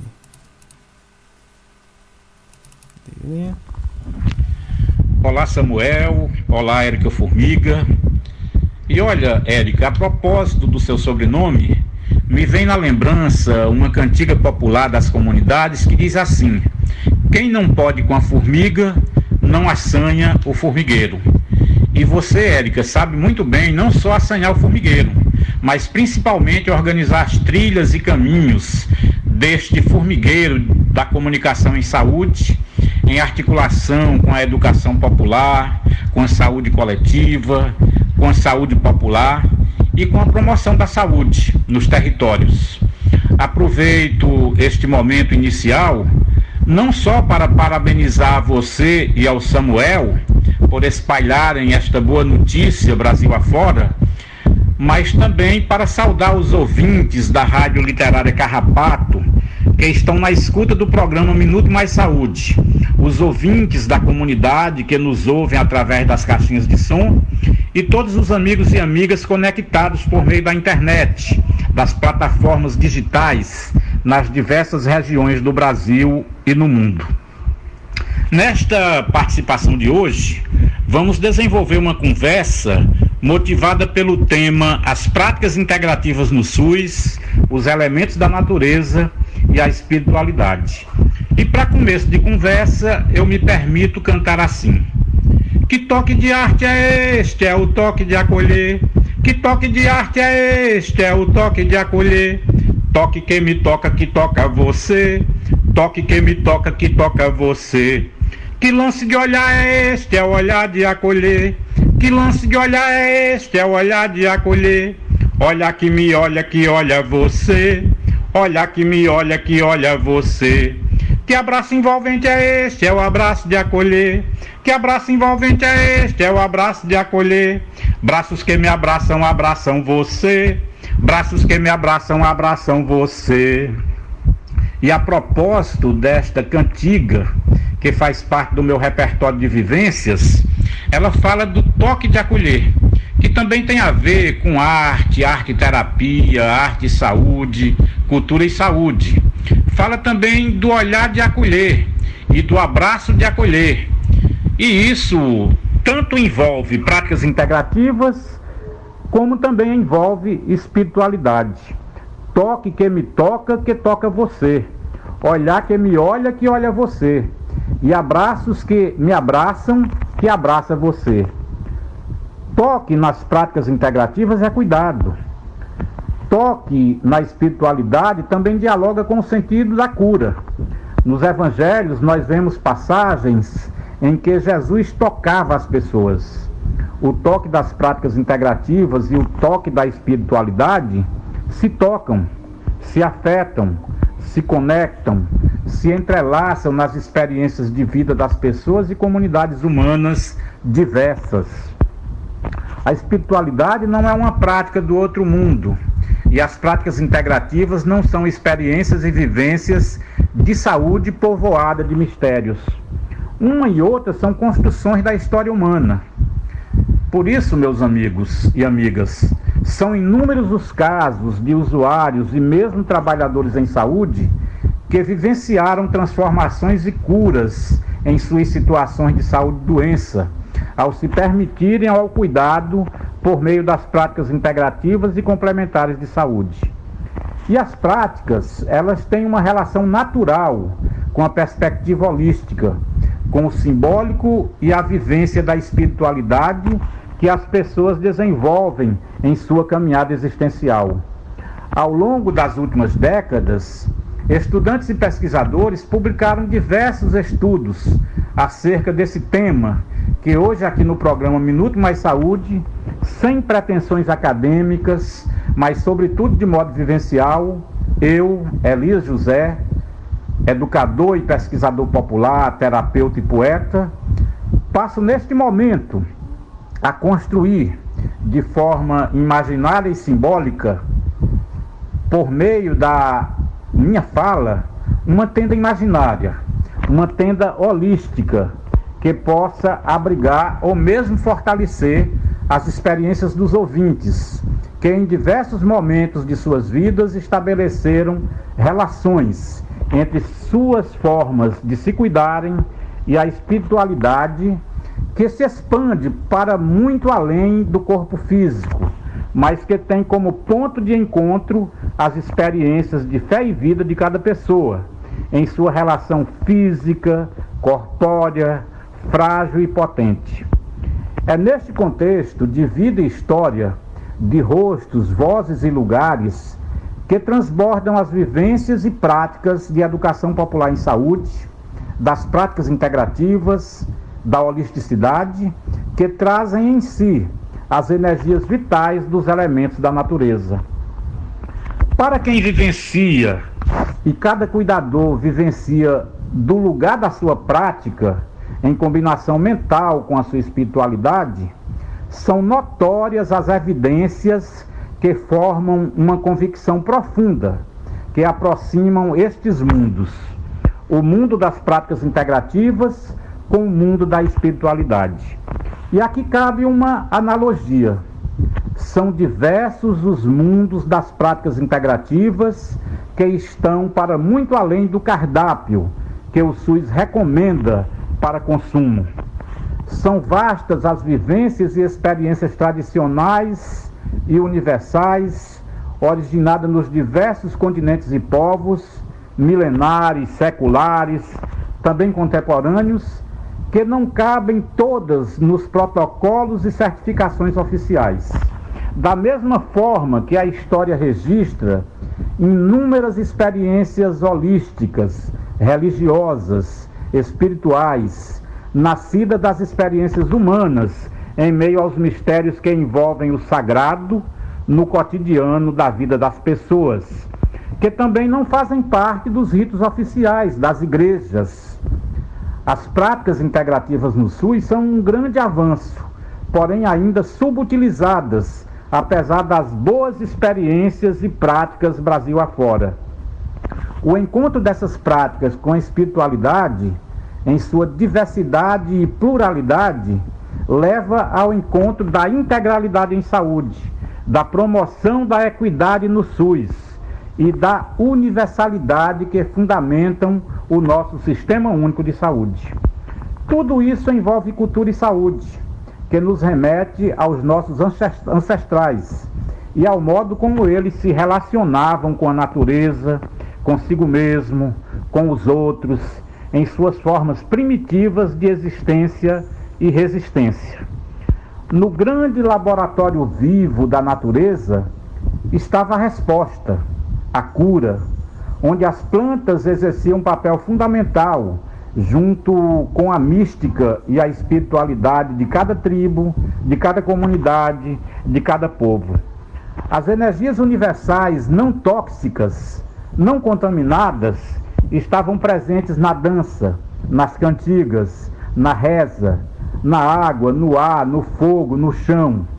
Por isso mesmo, para fortalecer este nosso caldo cultural, feito em boa conversa, peço a atenção dos amigos e amigas para esta nossa música, que compus à luz das vivências de educação popular em saúde, na ideia de um eixo saúde e cultura, que faz parte do meu CD Saúde e Cultura em Versos e Canções, encartado ao livro Cultura e Saúde Saúde e cultura em sínteses criativas. Ouçam.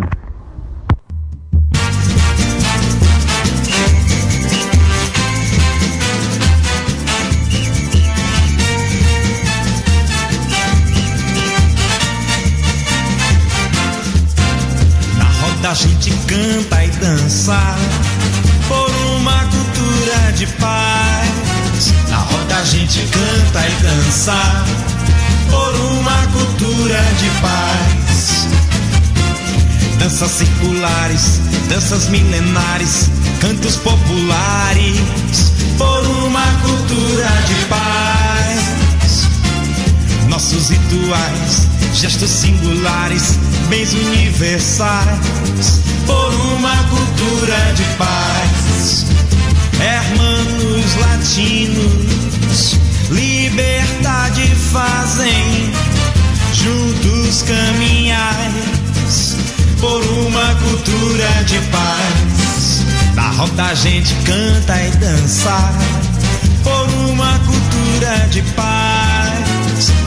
A gente canta e dança por uma cultura de paz.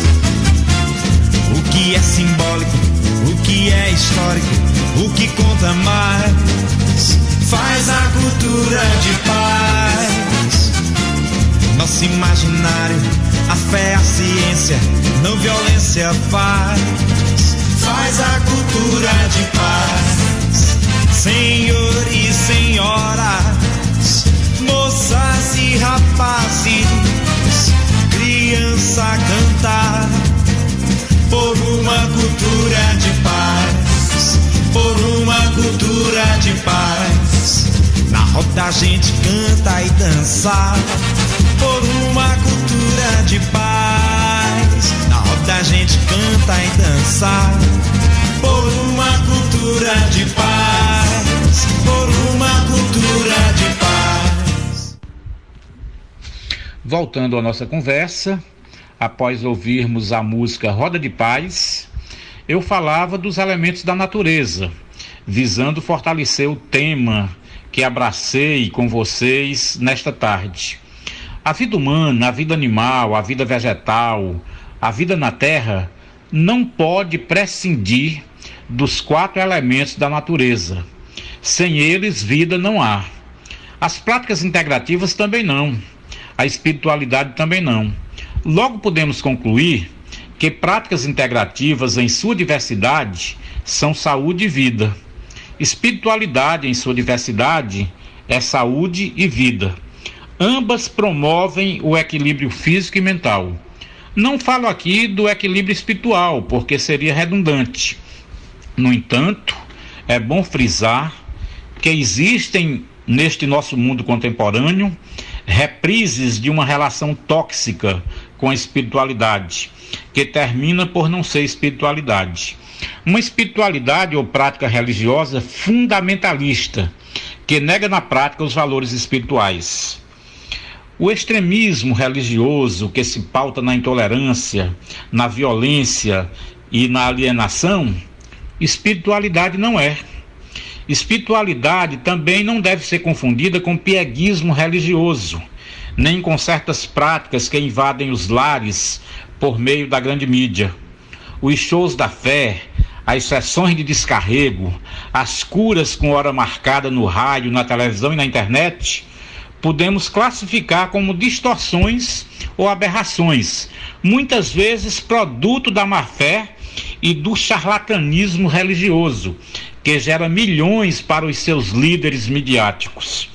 Espiritualidade é essência, é raiz, estabelece relações e conexões seculares e milenares com as experiências e histórias humanas em suas buscas que ligam o cosmos e a vida na Terra.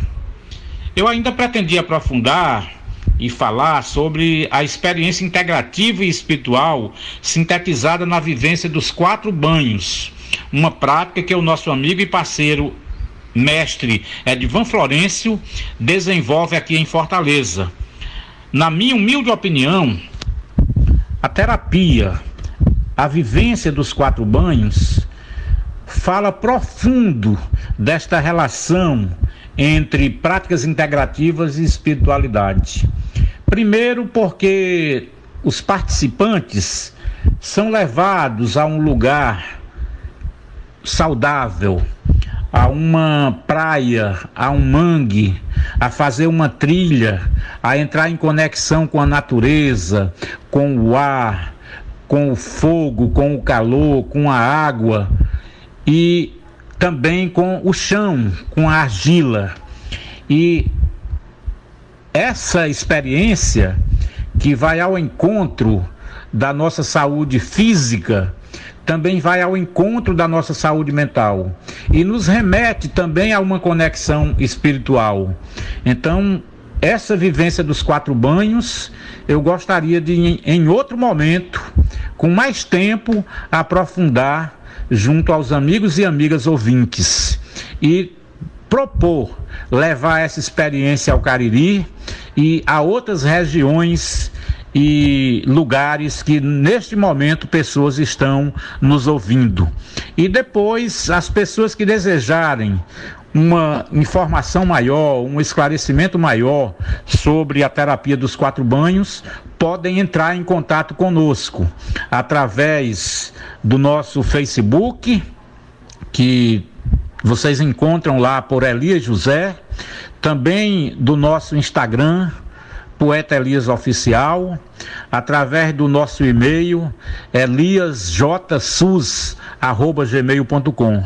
E aí a gente vai poder dialogar mais sobre esse tema, práticas integrativas, espiritualidade, na perspectiva da nossa saúde, da nossa qualidade de vida, da nossa saúde mental e também da nossa saúde espiritual. Eu quero agradecer a todos vocês pela escuta, pela atenção e fica aqui, na verdade, o nosso desejo de voltar em outras oportunidades para aprofundar o tema. Grande abraço. Eu me empolguei e extrapolei o tempo mas gostaria, para concluir, de dizer: tudo se ilumina no exterior da gente quando o nosso interior se deixa iluminar. Vem de dentro a energia que humanamente nos equilibra e nos leva a ressignificar nossas atitudes, conceitos e valores. Temos em nós a chama do verbo transformar nós podemos ser iluminados e iluminadores. A divina providência sabe nos capacitar. Com vontade e consciência, vamos lá. De nossas vidas, nós podemos ser melhores empreendedores. Mais uma vez, grande abraço e obrigado pela escuta. Tá aí, né? A linda fala do Elias José, professor Elias, ele que falou sobre as práticas integrativas no SUS, os elementos da natureza e a espiritualidade, né?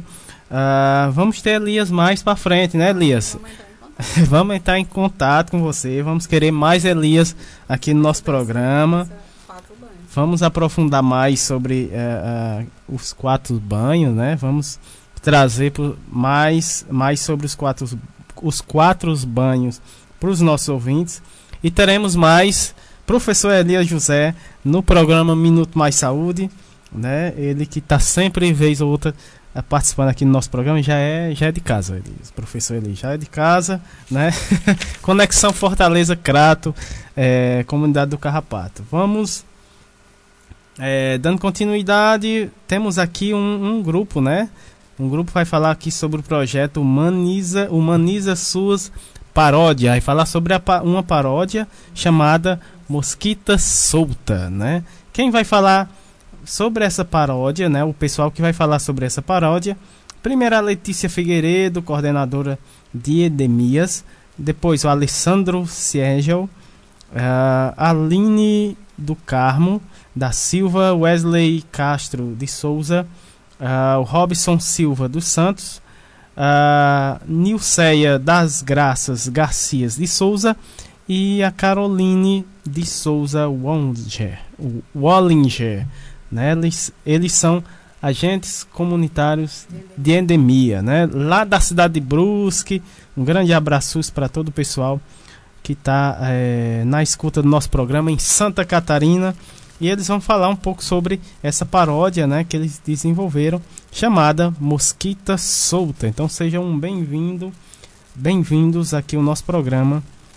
Muito boa tarde. Olá, eu me chamo Letícia, sou coordenadora do programa de endemias aqui do município de Brusque.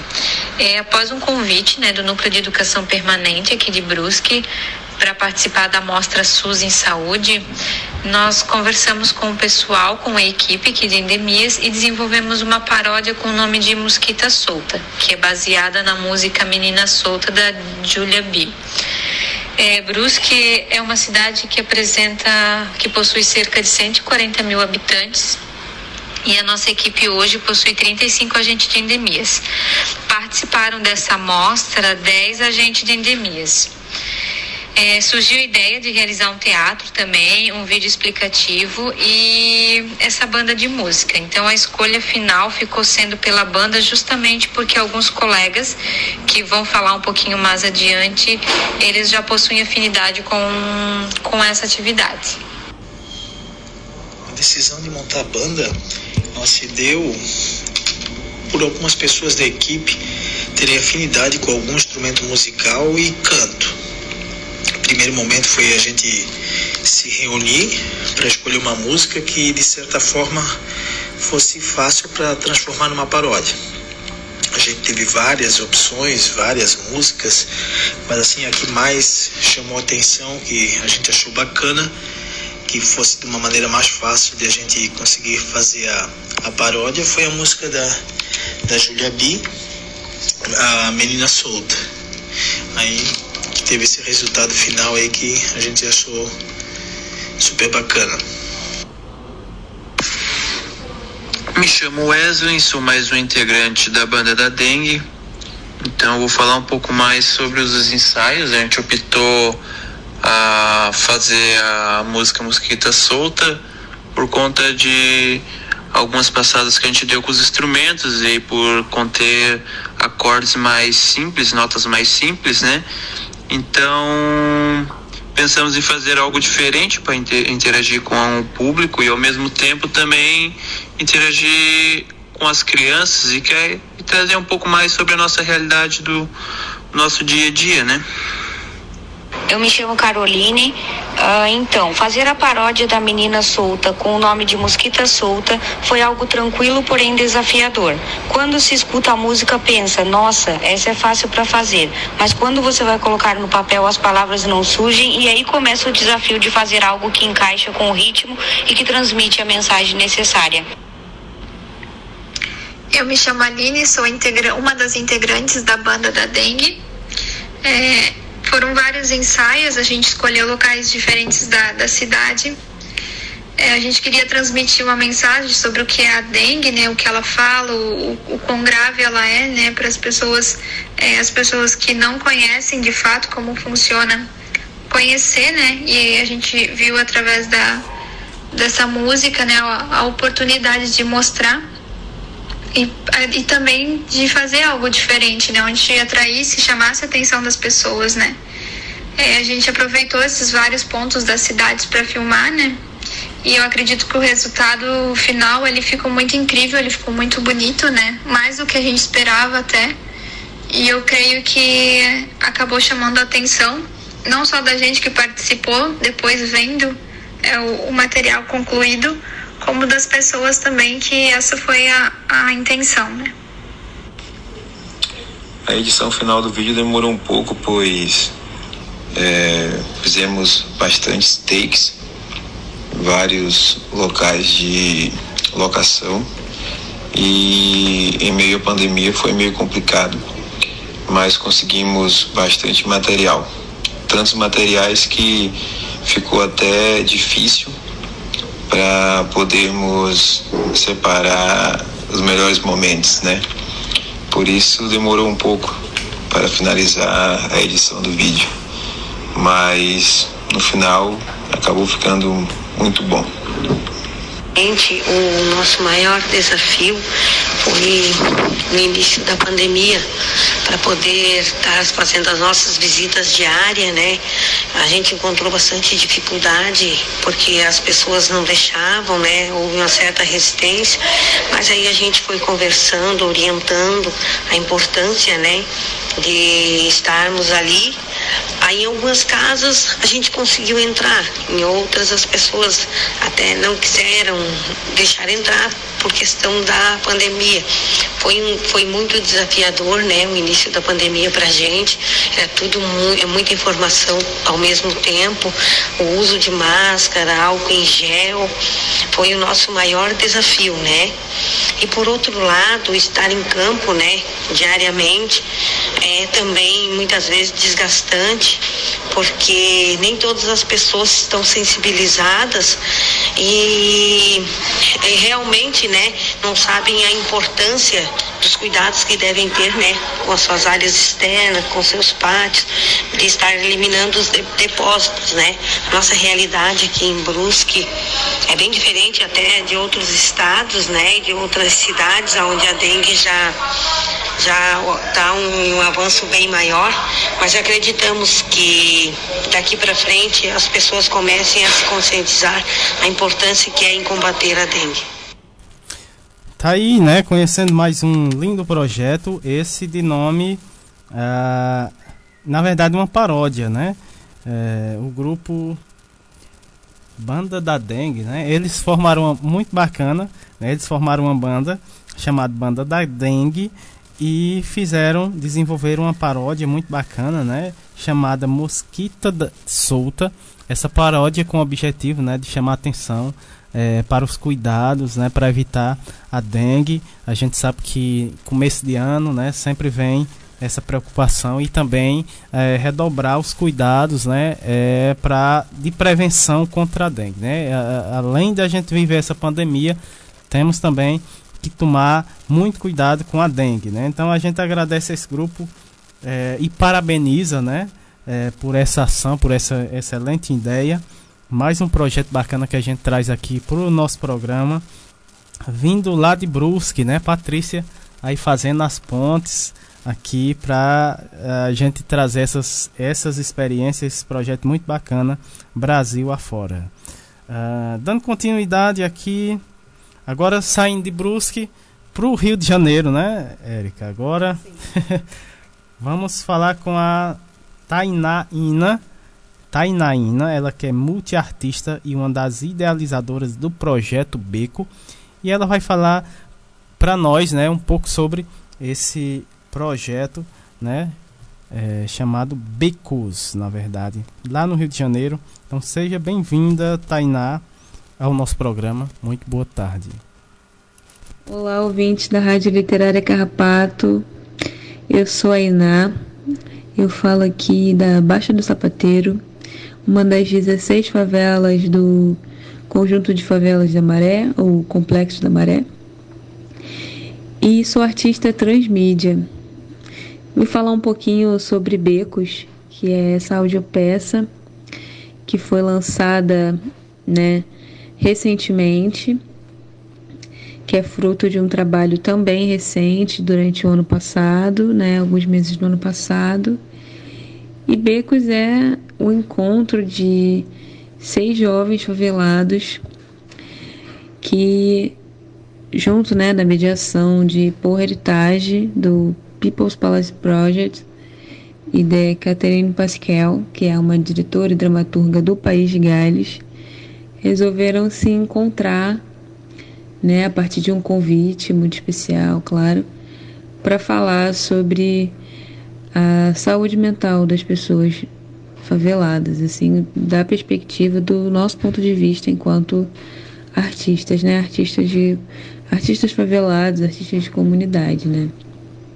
Então, é, Becos, na verdade, esse projeto, né, Becos, ele faz parte da interface artística de um projeto que é um pouco maior que isso, né, um projeto que envolve dados, envolve muita pesquisa, que é e também é um intercâmbio, né, um intercâmbio de de pessoas e saberes, assim, intercâmbio entre a People's Palace Projects e a Rede da Maré que é uma ONG localizada aqui na, na, na favela da Maré mesmo. Né? Então, esse projeto, né, esse projeto que reúne, que reúne jovens artistas para falar sobre a saúde mental da, da população favelada, ele acaba é, também ganhando esse espaço para traduzir isso, né? para expor isso, para levantar essa questão de uma forma artística através desse podcast Becos, que a princípio não seria um podcast ou uma audiopeça, seria algo mais voltado para um formato presencial, mas por conta da pandemia do coronavírus, né, que enfim, transformou todo o ano de 2020, nós tivemos que nos adaptar. Tivemos muitos encontros, é, muitas horas de conversa, muitas horas de reflexão, é, para entender, né, para entender o que a nossa perspectiva enquanto artistas de favela estava trazendo para a conversa, o que a nossa experiência, claro, em primeiro lugar, nossa vivência também tinha a contribuir e o que aquele encontro também provocava, né? Foram encontros muito especiais em que a gente pôde se encontrar ali, mesmo que virtualmente, de uma forma muito íntima, muito direta, com algumas interferências, claro, mas podemos, pudemos nos encontrar para construir isso juntos, assim. Então é um trabalho construído, né, é, por muitas mãos, é, muitas vozes, né? Envolve, envolve a criação de algumas cabeças, cabeças muito criativas e cabeças é, muito pulsantes, assim, de coração muito pulsante, na verdade, corpos de coração muito pulsante. E isso tudo tá, tá em becos, né? Eu posso dizer que isso tudo tá em becos. É, a sonoridade é muito especial. Cada palavra ali foi pensada, né? cada, cada palavra ali, mais do que pensada, foi sentida, né? Então fica o convite para que vocês possam é, abrir a escuta de vocês. A gente recomenda um fone de ouvido, porque é uma imersão. É, e para vocês chegarem junto, né? O Becos ele é, ele é todo ambientado aqui na favela da Maré, Para quem conhece é bom porque é, um, é uma espécie de reconhecimento mesmo. A gente trabalhou com o nome de ruas, a gente trabalhou com a nossa experiência, nosso corpo em relação a esse espaço. E para quem não conhece, é um modo de conhecer um pouco mais desse espaço, desse lugar, né? É, que é um lugar muito especial, que é um lugar muito potente. Então, é, eu convido vocês a ouvirem é, esses quatro episódios feitos especialmente para ser compartilhado com principalmente com a galera favelada, com a galera periférica, é, com a galera que, que vê nos seus territórios aí essa, essa força, né? essa diversidade, essa, essa explosão de potência mesmo, assim, como eu disse, a palavra é essa, a palavra é potência. Então, é, estamos em todas as plataformas, estamos no é, Spotify, SoundCloud. É, e para ter um acesso mais, mais rápido e fácil né, a todas essas plataformas e também mais algumas informações, porque eu não disse tudo, e a gente tem feito um trabalho muito interessante de falar sobre o processo também desse, desse, dessa criação, que envolve muitas minúcias, muitas camadas, né? É, então acessem também o site www.becos.arte.com www.becos.arte.com Tranquilinho, é só entrar lá, compartilha com os amigos, ouve junto, ouve sozinho. Enfim, ouve mais uma vez. Tá bem bacana, gente. Tá aí, né? Mais um trabalho bacana. Esse vindo lá da comunidade da Maré, né? Você é áudio, áudio peça, áudio novela, né? Muito bacana. É, de nome Becos. São, se não me engano, são três capítulos, quatro capítulos, né? E você pode encontrar aí em diversas plataformas, né? Entre elas aqui, uh, como ela citou, na Spotify, SoundCloud e também é, no site né, do Becos, www.becos.arte.com, né? Você pode conferir. Vamos. Vamos participar mais, né? Oh, que coisa bacana. Então essa foi a Tainá Iná, né? Ela que falou sobre esse lindo projeto aí de Aldo Peças Becos, né? Diretamente da comunidade da Maré, Rio de Janeiro. Temos mais. Encerrando, né? Encerrando aqui o terceiro bloco. É isso. Encerrando o terceiro bloco. Vamos encerrar com música. Ah, Rita Lee. Agora vamos de Rita Lee. Nem lixo. Nem luxo. Nem luxo, nem lixo.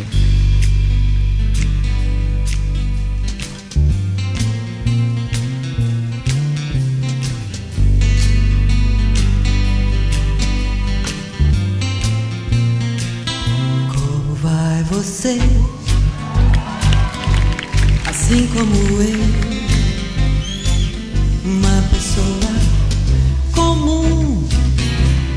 filho de Deus, nessa canoa furada, remando contra a maré.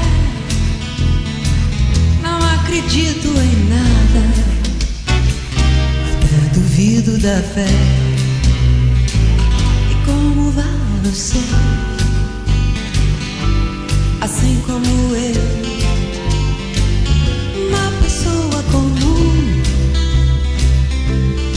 filho de Deus, essa canoa furada, remando contra a maré.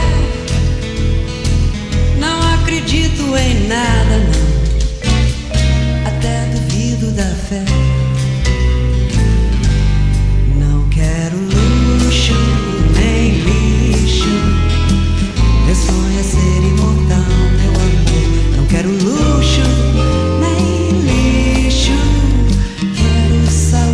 Gozar no final. Luxo, lixo. Meu sonho é ser imortal, meu amor. Não quero luxo, nem lixo. Quero saúde pra gozar no final.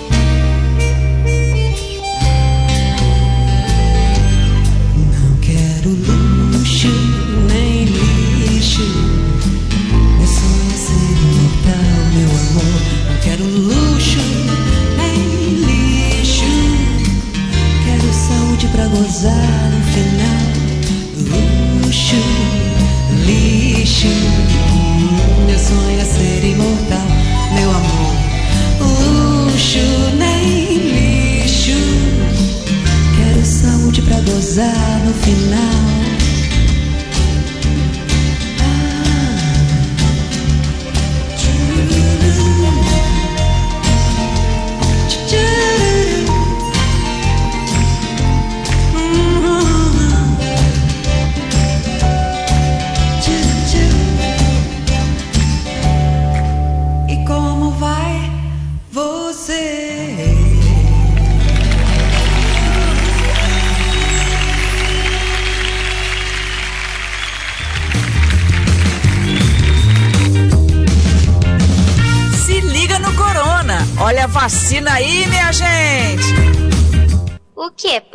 Efigênia, eficácia, eficácia, sei lá. Por que, que a vacina tem que ter tudo isso? Não são todas iguais?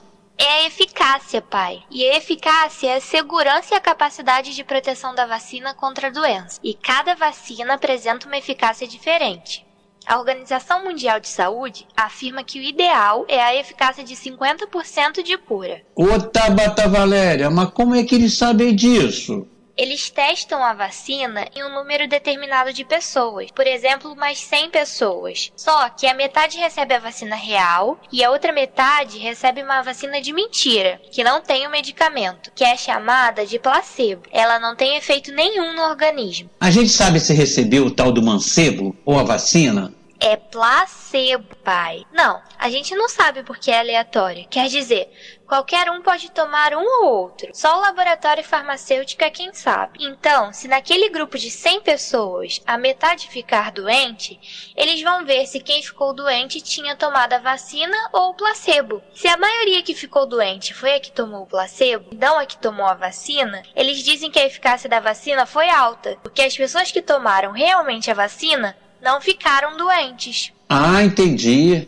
E a gente pode ter reação a essa vacina da Covid-19? Algumas pessoas podem ter alguma reação. Em geral, vai ser uma dor no local, talvez um pouco de febre, um pouco de dor no corpo. Uma reação natural que todas as vacinas geram. Nossa, minha filha, você sabe tudo. Tabata Valéria, você é demais. Menos, pai. E não esquece, a vacina só vai funcionar se todo mundo tomar. Assim todo mundo fica protegido. A campanha Se Liga no Corona é fruto da articulação entre a Fundação Oswaldo Cruz, Redes da Maré, Frente de Mobilização da Maré, Conselho Comunitário de Manguinhos, Conselho Gestor Intersetorial CGI Teias Manguinhos Comissão de Agentes Comunitários de Saúde de Manguinhos, Comax, Coletivo Favelas contra o Coronavírus, Jornal Fala Manguinhos e o Sindicato dos Trabalhadores da Fiocruz, Asfoc SN.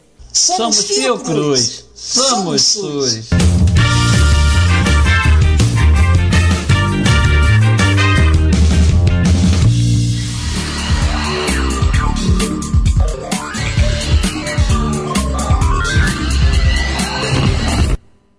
Tá aí, estamos de volta com o terceiro bloco. É, arte, cultura, prosa e, po e poesia. Né? É, vamos, ver, vamos ter aqui a participação é, do Carlos Antônio, aluno do oitavo semestre do curso de História na URCA, membro do coletivo Camarada, coordenador do Poste Poesia. Né, o tema da fala dele, coletivo Camarada, Poste Poesia, ele vai falar um pouco sobre é, o Poste Poesia. Vamos lá. Seja muito bem-vindo aqui ao nosso programa, primeira vez que ele está aqui no nosso programa, né? Uh, muito boa tarde, Carlos. Boa tarde, Samuel. É, eu me chamo Carlos, estou no programa Minuto Mais Saúde da Rádio Literária Carrapato e passei aqui para falar um pouco sobre o pós-poesia. É, o pós-poesia é uma ação colaborativa criada em 2015 pelo Coletivo Camaradas, que é uma organização de esquerda que busca uma sociedade mais democrática e igualitária. A sede fica localizada lá na comunidade do Gesso, aqui no Crato. É, o Coletivo Camaradas atua principalmente no campo das artes e é aí que o pós-poesia entra. Sob os objetivos de democratizar a leitura, potencializar o trabalho de poetas locais e incentivar a criação de novas narrativas de lugar. É, a ação do pós-poesia é necessariamente ancorada em três etapas.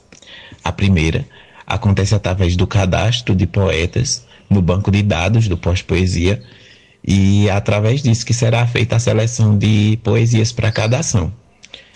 Já a segunda etapa é a da intervenção urbana, que acontece através da colagem de poesias nos postes, a qual é utilizada a técnica do lambi-lambi.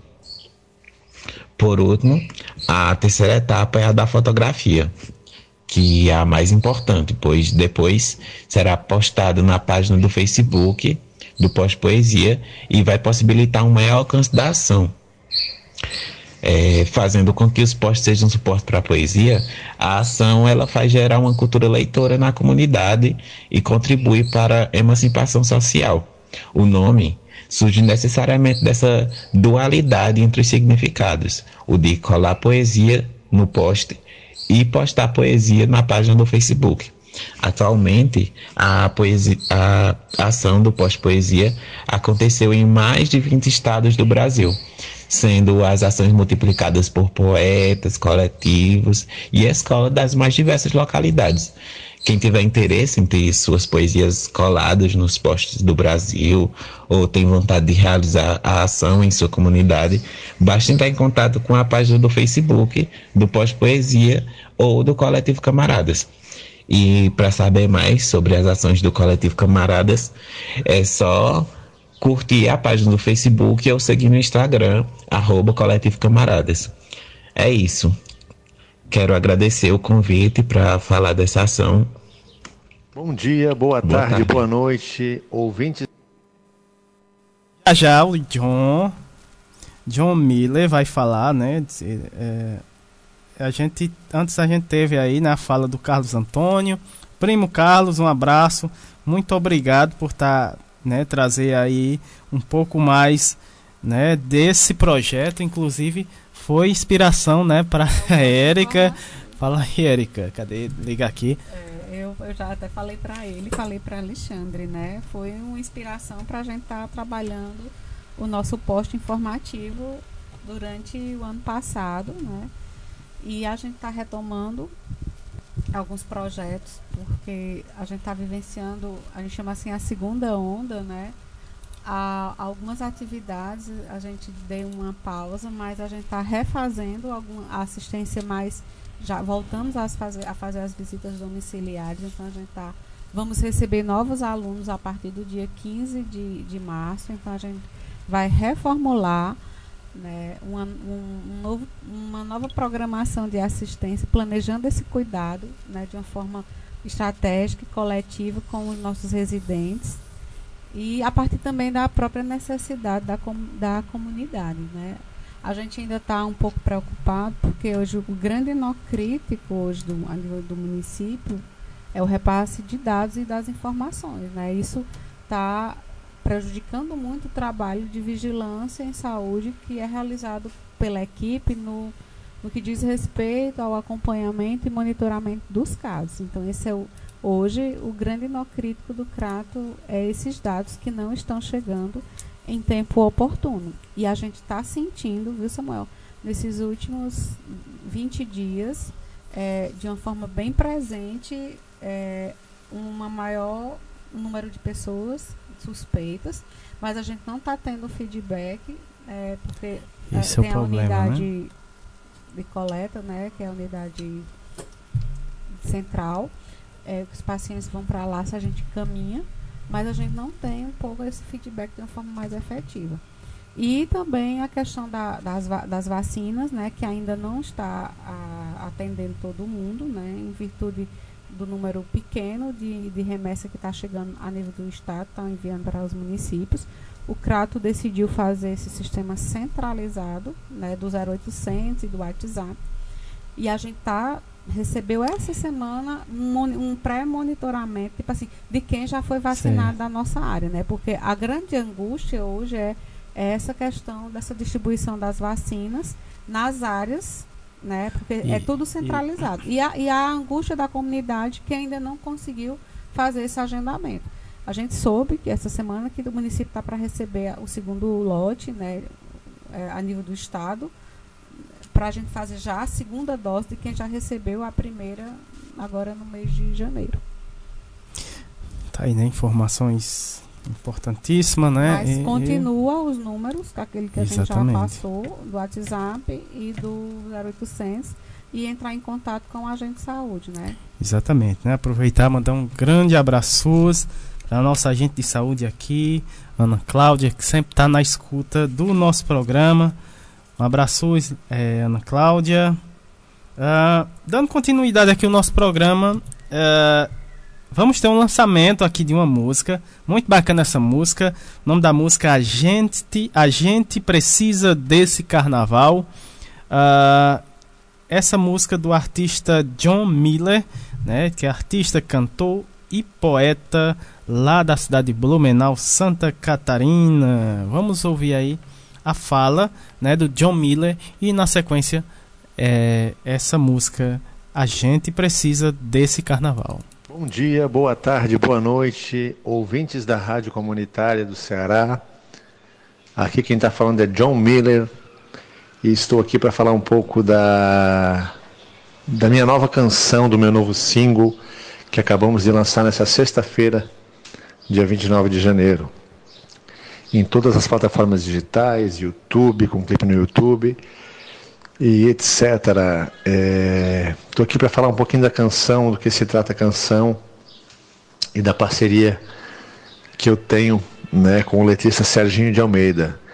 A gente precisa desse carnaval é o, o novo single e o enredo da canção é, fala sobre a questão de momentos que a gente vive né, no nosso país, no mundo, e dedicamos a todo o povo brasileiro a mensagem que a gente quer passar com essa canção.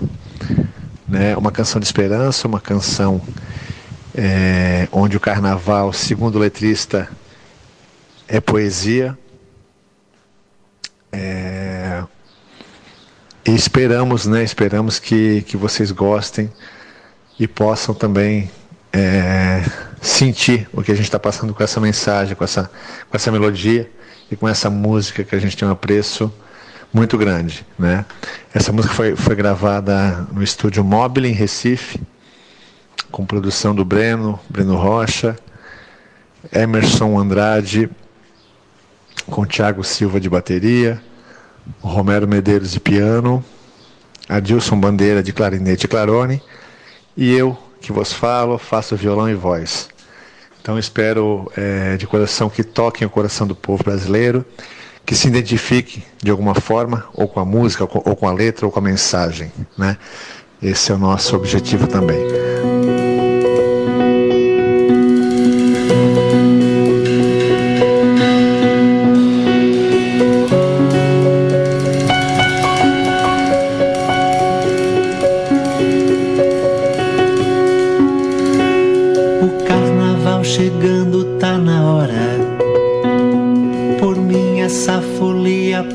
Agora vir a ser. O povo necessita de alegria. Mastiga tanta falta todo dia, é de doer. Já tá faltando pau pra tanta cobra, mas esse povo é forte, não se dobra, vai se erguer. E se não der no justo, vai no jeito, sambando nos narizes contrafeitos, florescer.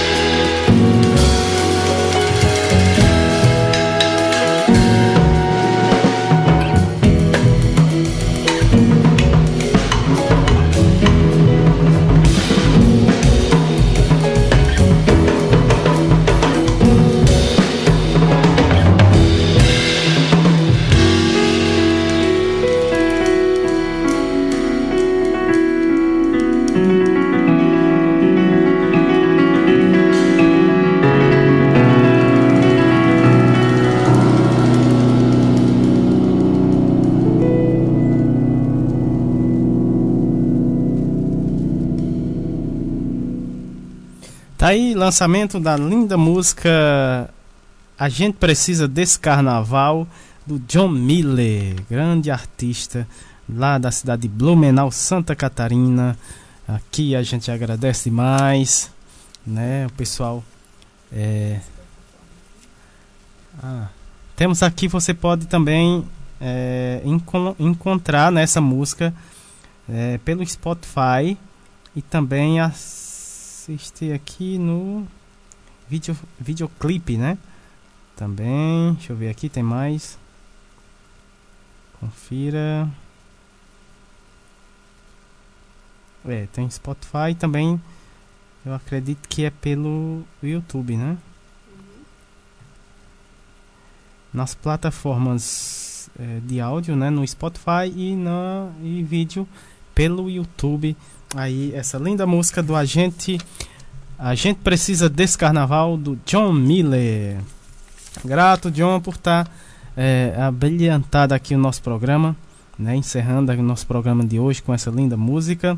E a gente agradece mais os nossos participantes, os nossos participantes de hoje, o pai Samuel que esteve com a gente, é, o Eduardo, o Aldair, Altair Lira, a doutora Eunice, a, a, cadê? O Elias José, também, a Letícia, o Alessandro, a Aline, Wesley, também o Robson, a Nilceia, a, Coro, a Carol e a Caroline, né? Também a Tainá Iná e o Carlos Antônio e fechando aqui, né, o lançamento, John Miller. A gente agradece demais é, esse pessoal que nos ajudou a fazer o programa de hoje. É isso, Érica? Muita gratidão a todos, né? E lembrando, né, carnaval é na nossa casa, né? É cuidando uns dos outros, é tendo essa responsabilidade, né, de assumir que a, a gente precisa se cuidar, evitar essa aglomeração, que isso vai passar, né? E o programa de hoje foi bem especial, né? A gente fez é, muitas exatamente. viagens e, e de, não só de distância, não só de sotaque, mas de muito conhecimento, né, Samuel? Porque a gente aprendeu. Acho que o grande a grande riqueza é essa troca de aprendizagem que a gente tenta promover Verdade. sobre vários olhares, né, é, vários, de vários temas e de outras experiências de comunidade, né? O Beco, o Beco está, vai voltar em mais dois que programas, bom, que bom. Né? Porque a gente tem que fazer, permitir que essa troca lá aconteça, para que a gente possa também, quem sabe, estar tá revendo, até porque aqui é um ponto de cultura que, que a gente está potencializando na medida do possível, né? Com, mesmo com essa, esse momento de, de pandemia, mas a comunidade ela, ela se re, re, renasce, ressurge, Samuel que o diga, né? se renova esse trabalho, tá aí a feira, a feirinha que está acontecendo, mas como a gente já falou desde o começo, com muita responsabilidade, usando as, as medidas preventivas, o uso de máscara, evitando essa aglomeração, mas também potencializando né, essa economia local. Sim. Sim, com certeza. É, né? é, desejando boa tarde, um restinho de, de, de, tarde de sábado, né? E agora é com você, Samuel. Agradecendo os nossos amigos queridos, né, que estão sempre com a gente no programa, né, é, nesse encontro semanal, né? A Simone Leite, Movimento, Movimento SUS nas ruas, Patrícia Silva, Rede Humaniza SUS, Lohane Solano, Rede Precisa, Professor Ricardo Cecim, Rio Grande do Sul, uh, Jaqueline Abrantes, a Graça Portela, né? É, Fio Cruz, Rio de Janeiro, também aproveitar mandar uma, um abraço né, da Fio Cruz Brasília. O Sérgio Aragaki, sempre aqui com a gente. Margarida Pereira. Uh, e os nossos ouvintes de hoje, né? Nosso ouvinte de hoje, a Nani Pereira, Santa Catarina, o Antônio do Uber, lá de Fortaleza, a Luciana Cordeiro, enfermeira também lá de Fortaleza, a Cláudia Rolim, né, também, a doutora Eunice, né, que esteve conosco no programa e também esteve acompanhando nosso programa, doutor Ramon, né, teve programa passado também na escuta, professora Esté, né, temos mais aqui o pessoal lá de Minas Gerais, né, Erika, também, uh, o nome é José Maria, né, que esteve com a gente também acompanhando. Ah, lá da cidade de Entre Folhas, Minas Gerais. Ah, também a nossa agente de saúde aqui, né?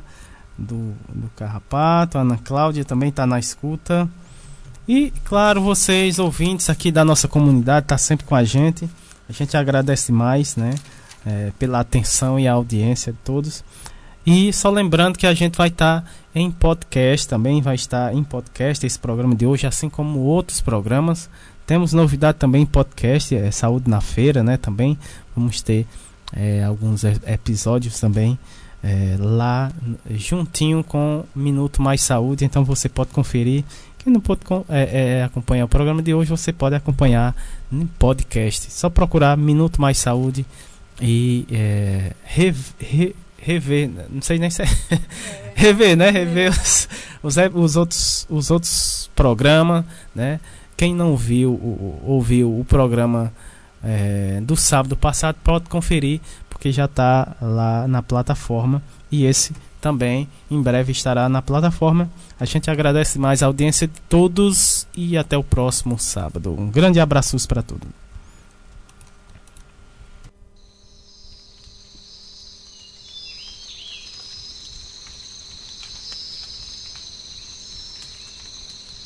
Nessas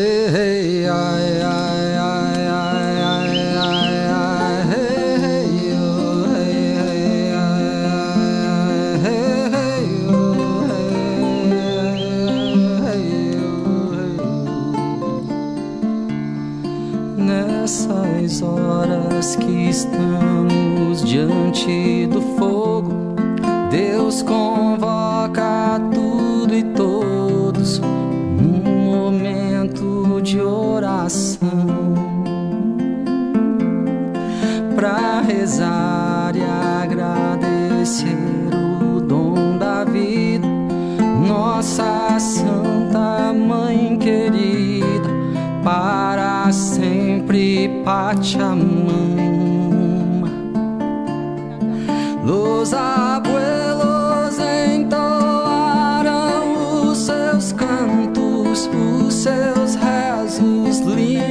sonhos nos antigos rituais. Ensinaram os mistérios dos tambores, o fogo dos rezadores. Salve os nossos ancestrais nessas horas que estamos diante do fogo. Deus convoca tudo e todos num momento de oração para rezar e agradecer o dom da vida. Nossa Santa Mãe querida, para sempre Pachamama.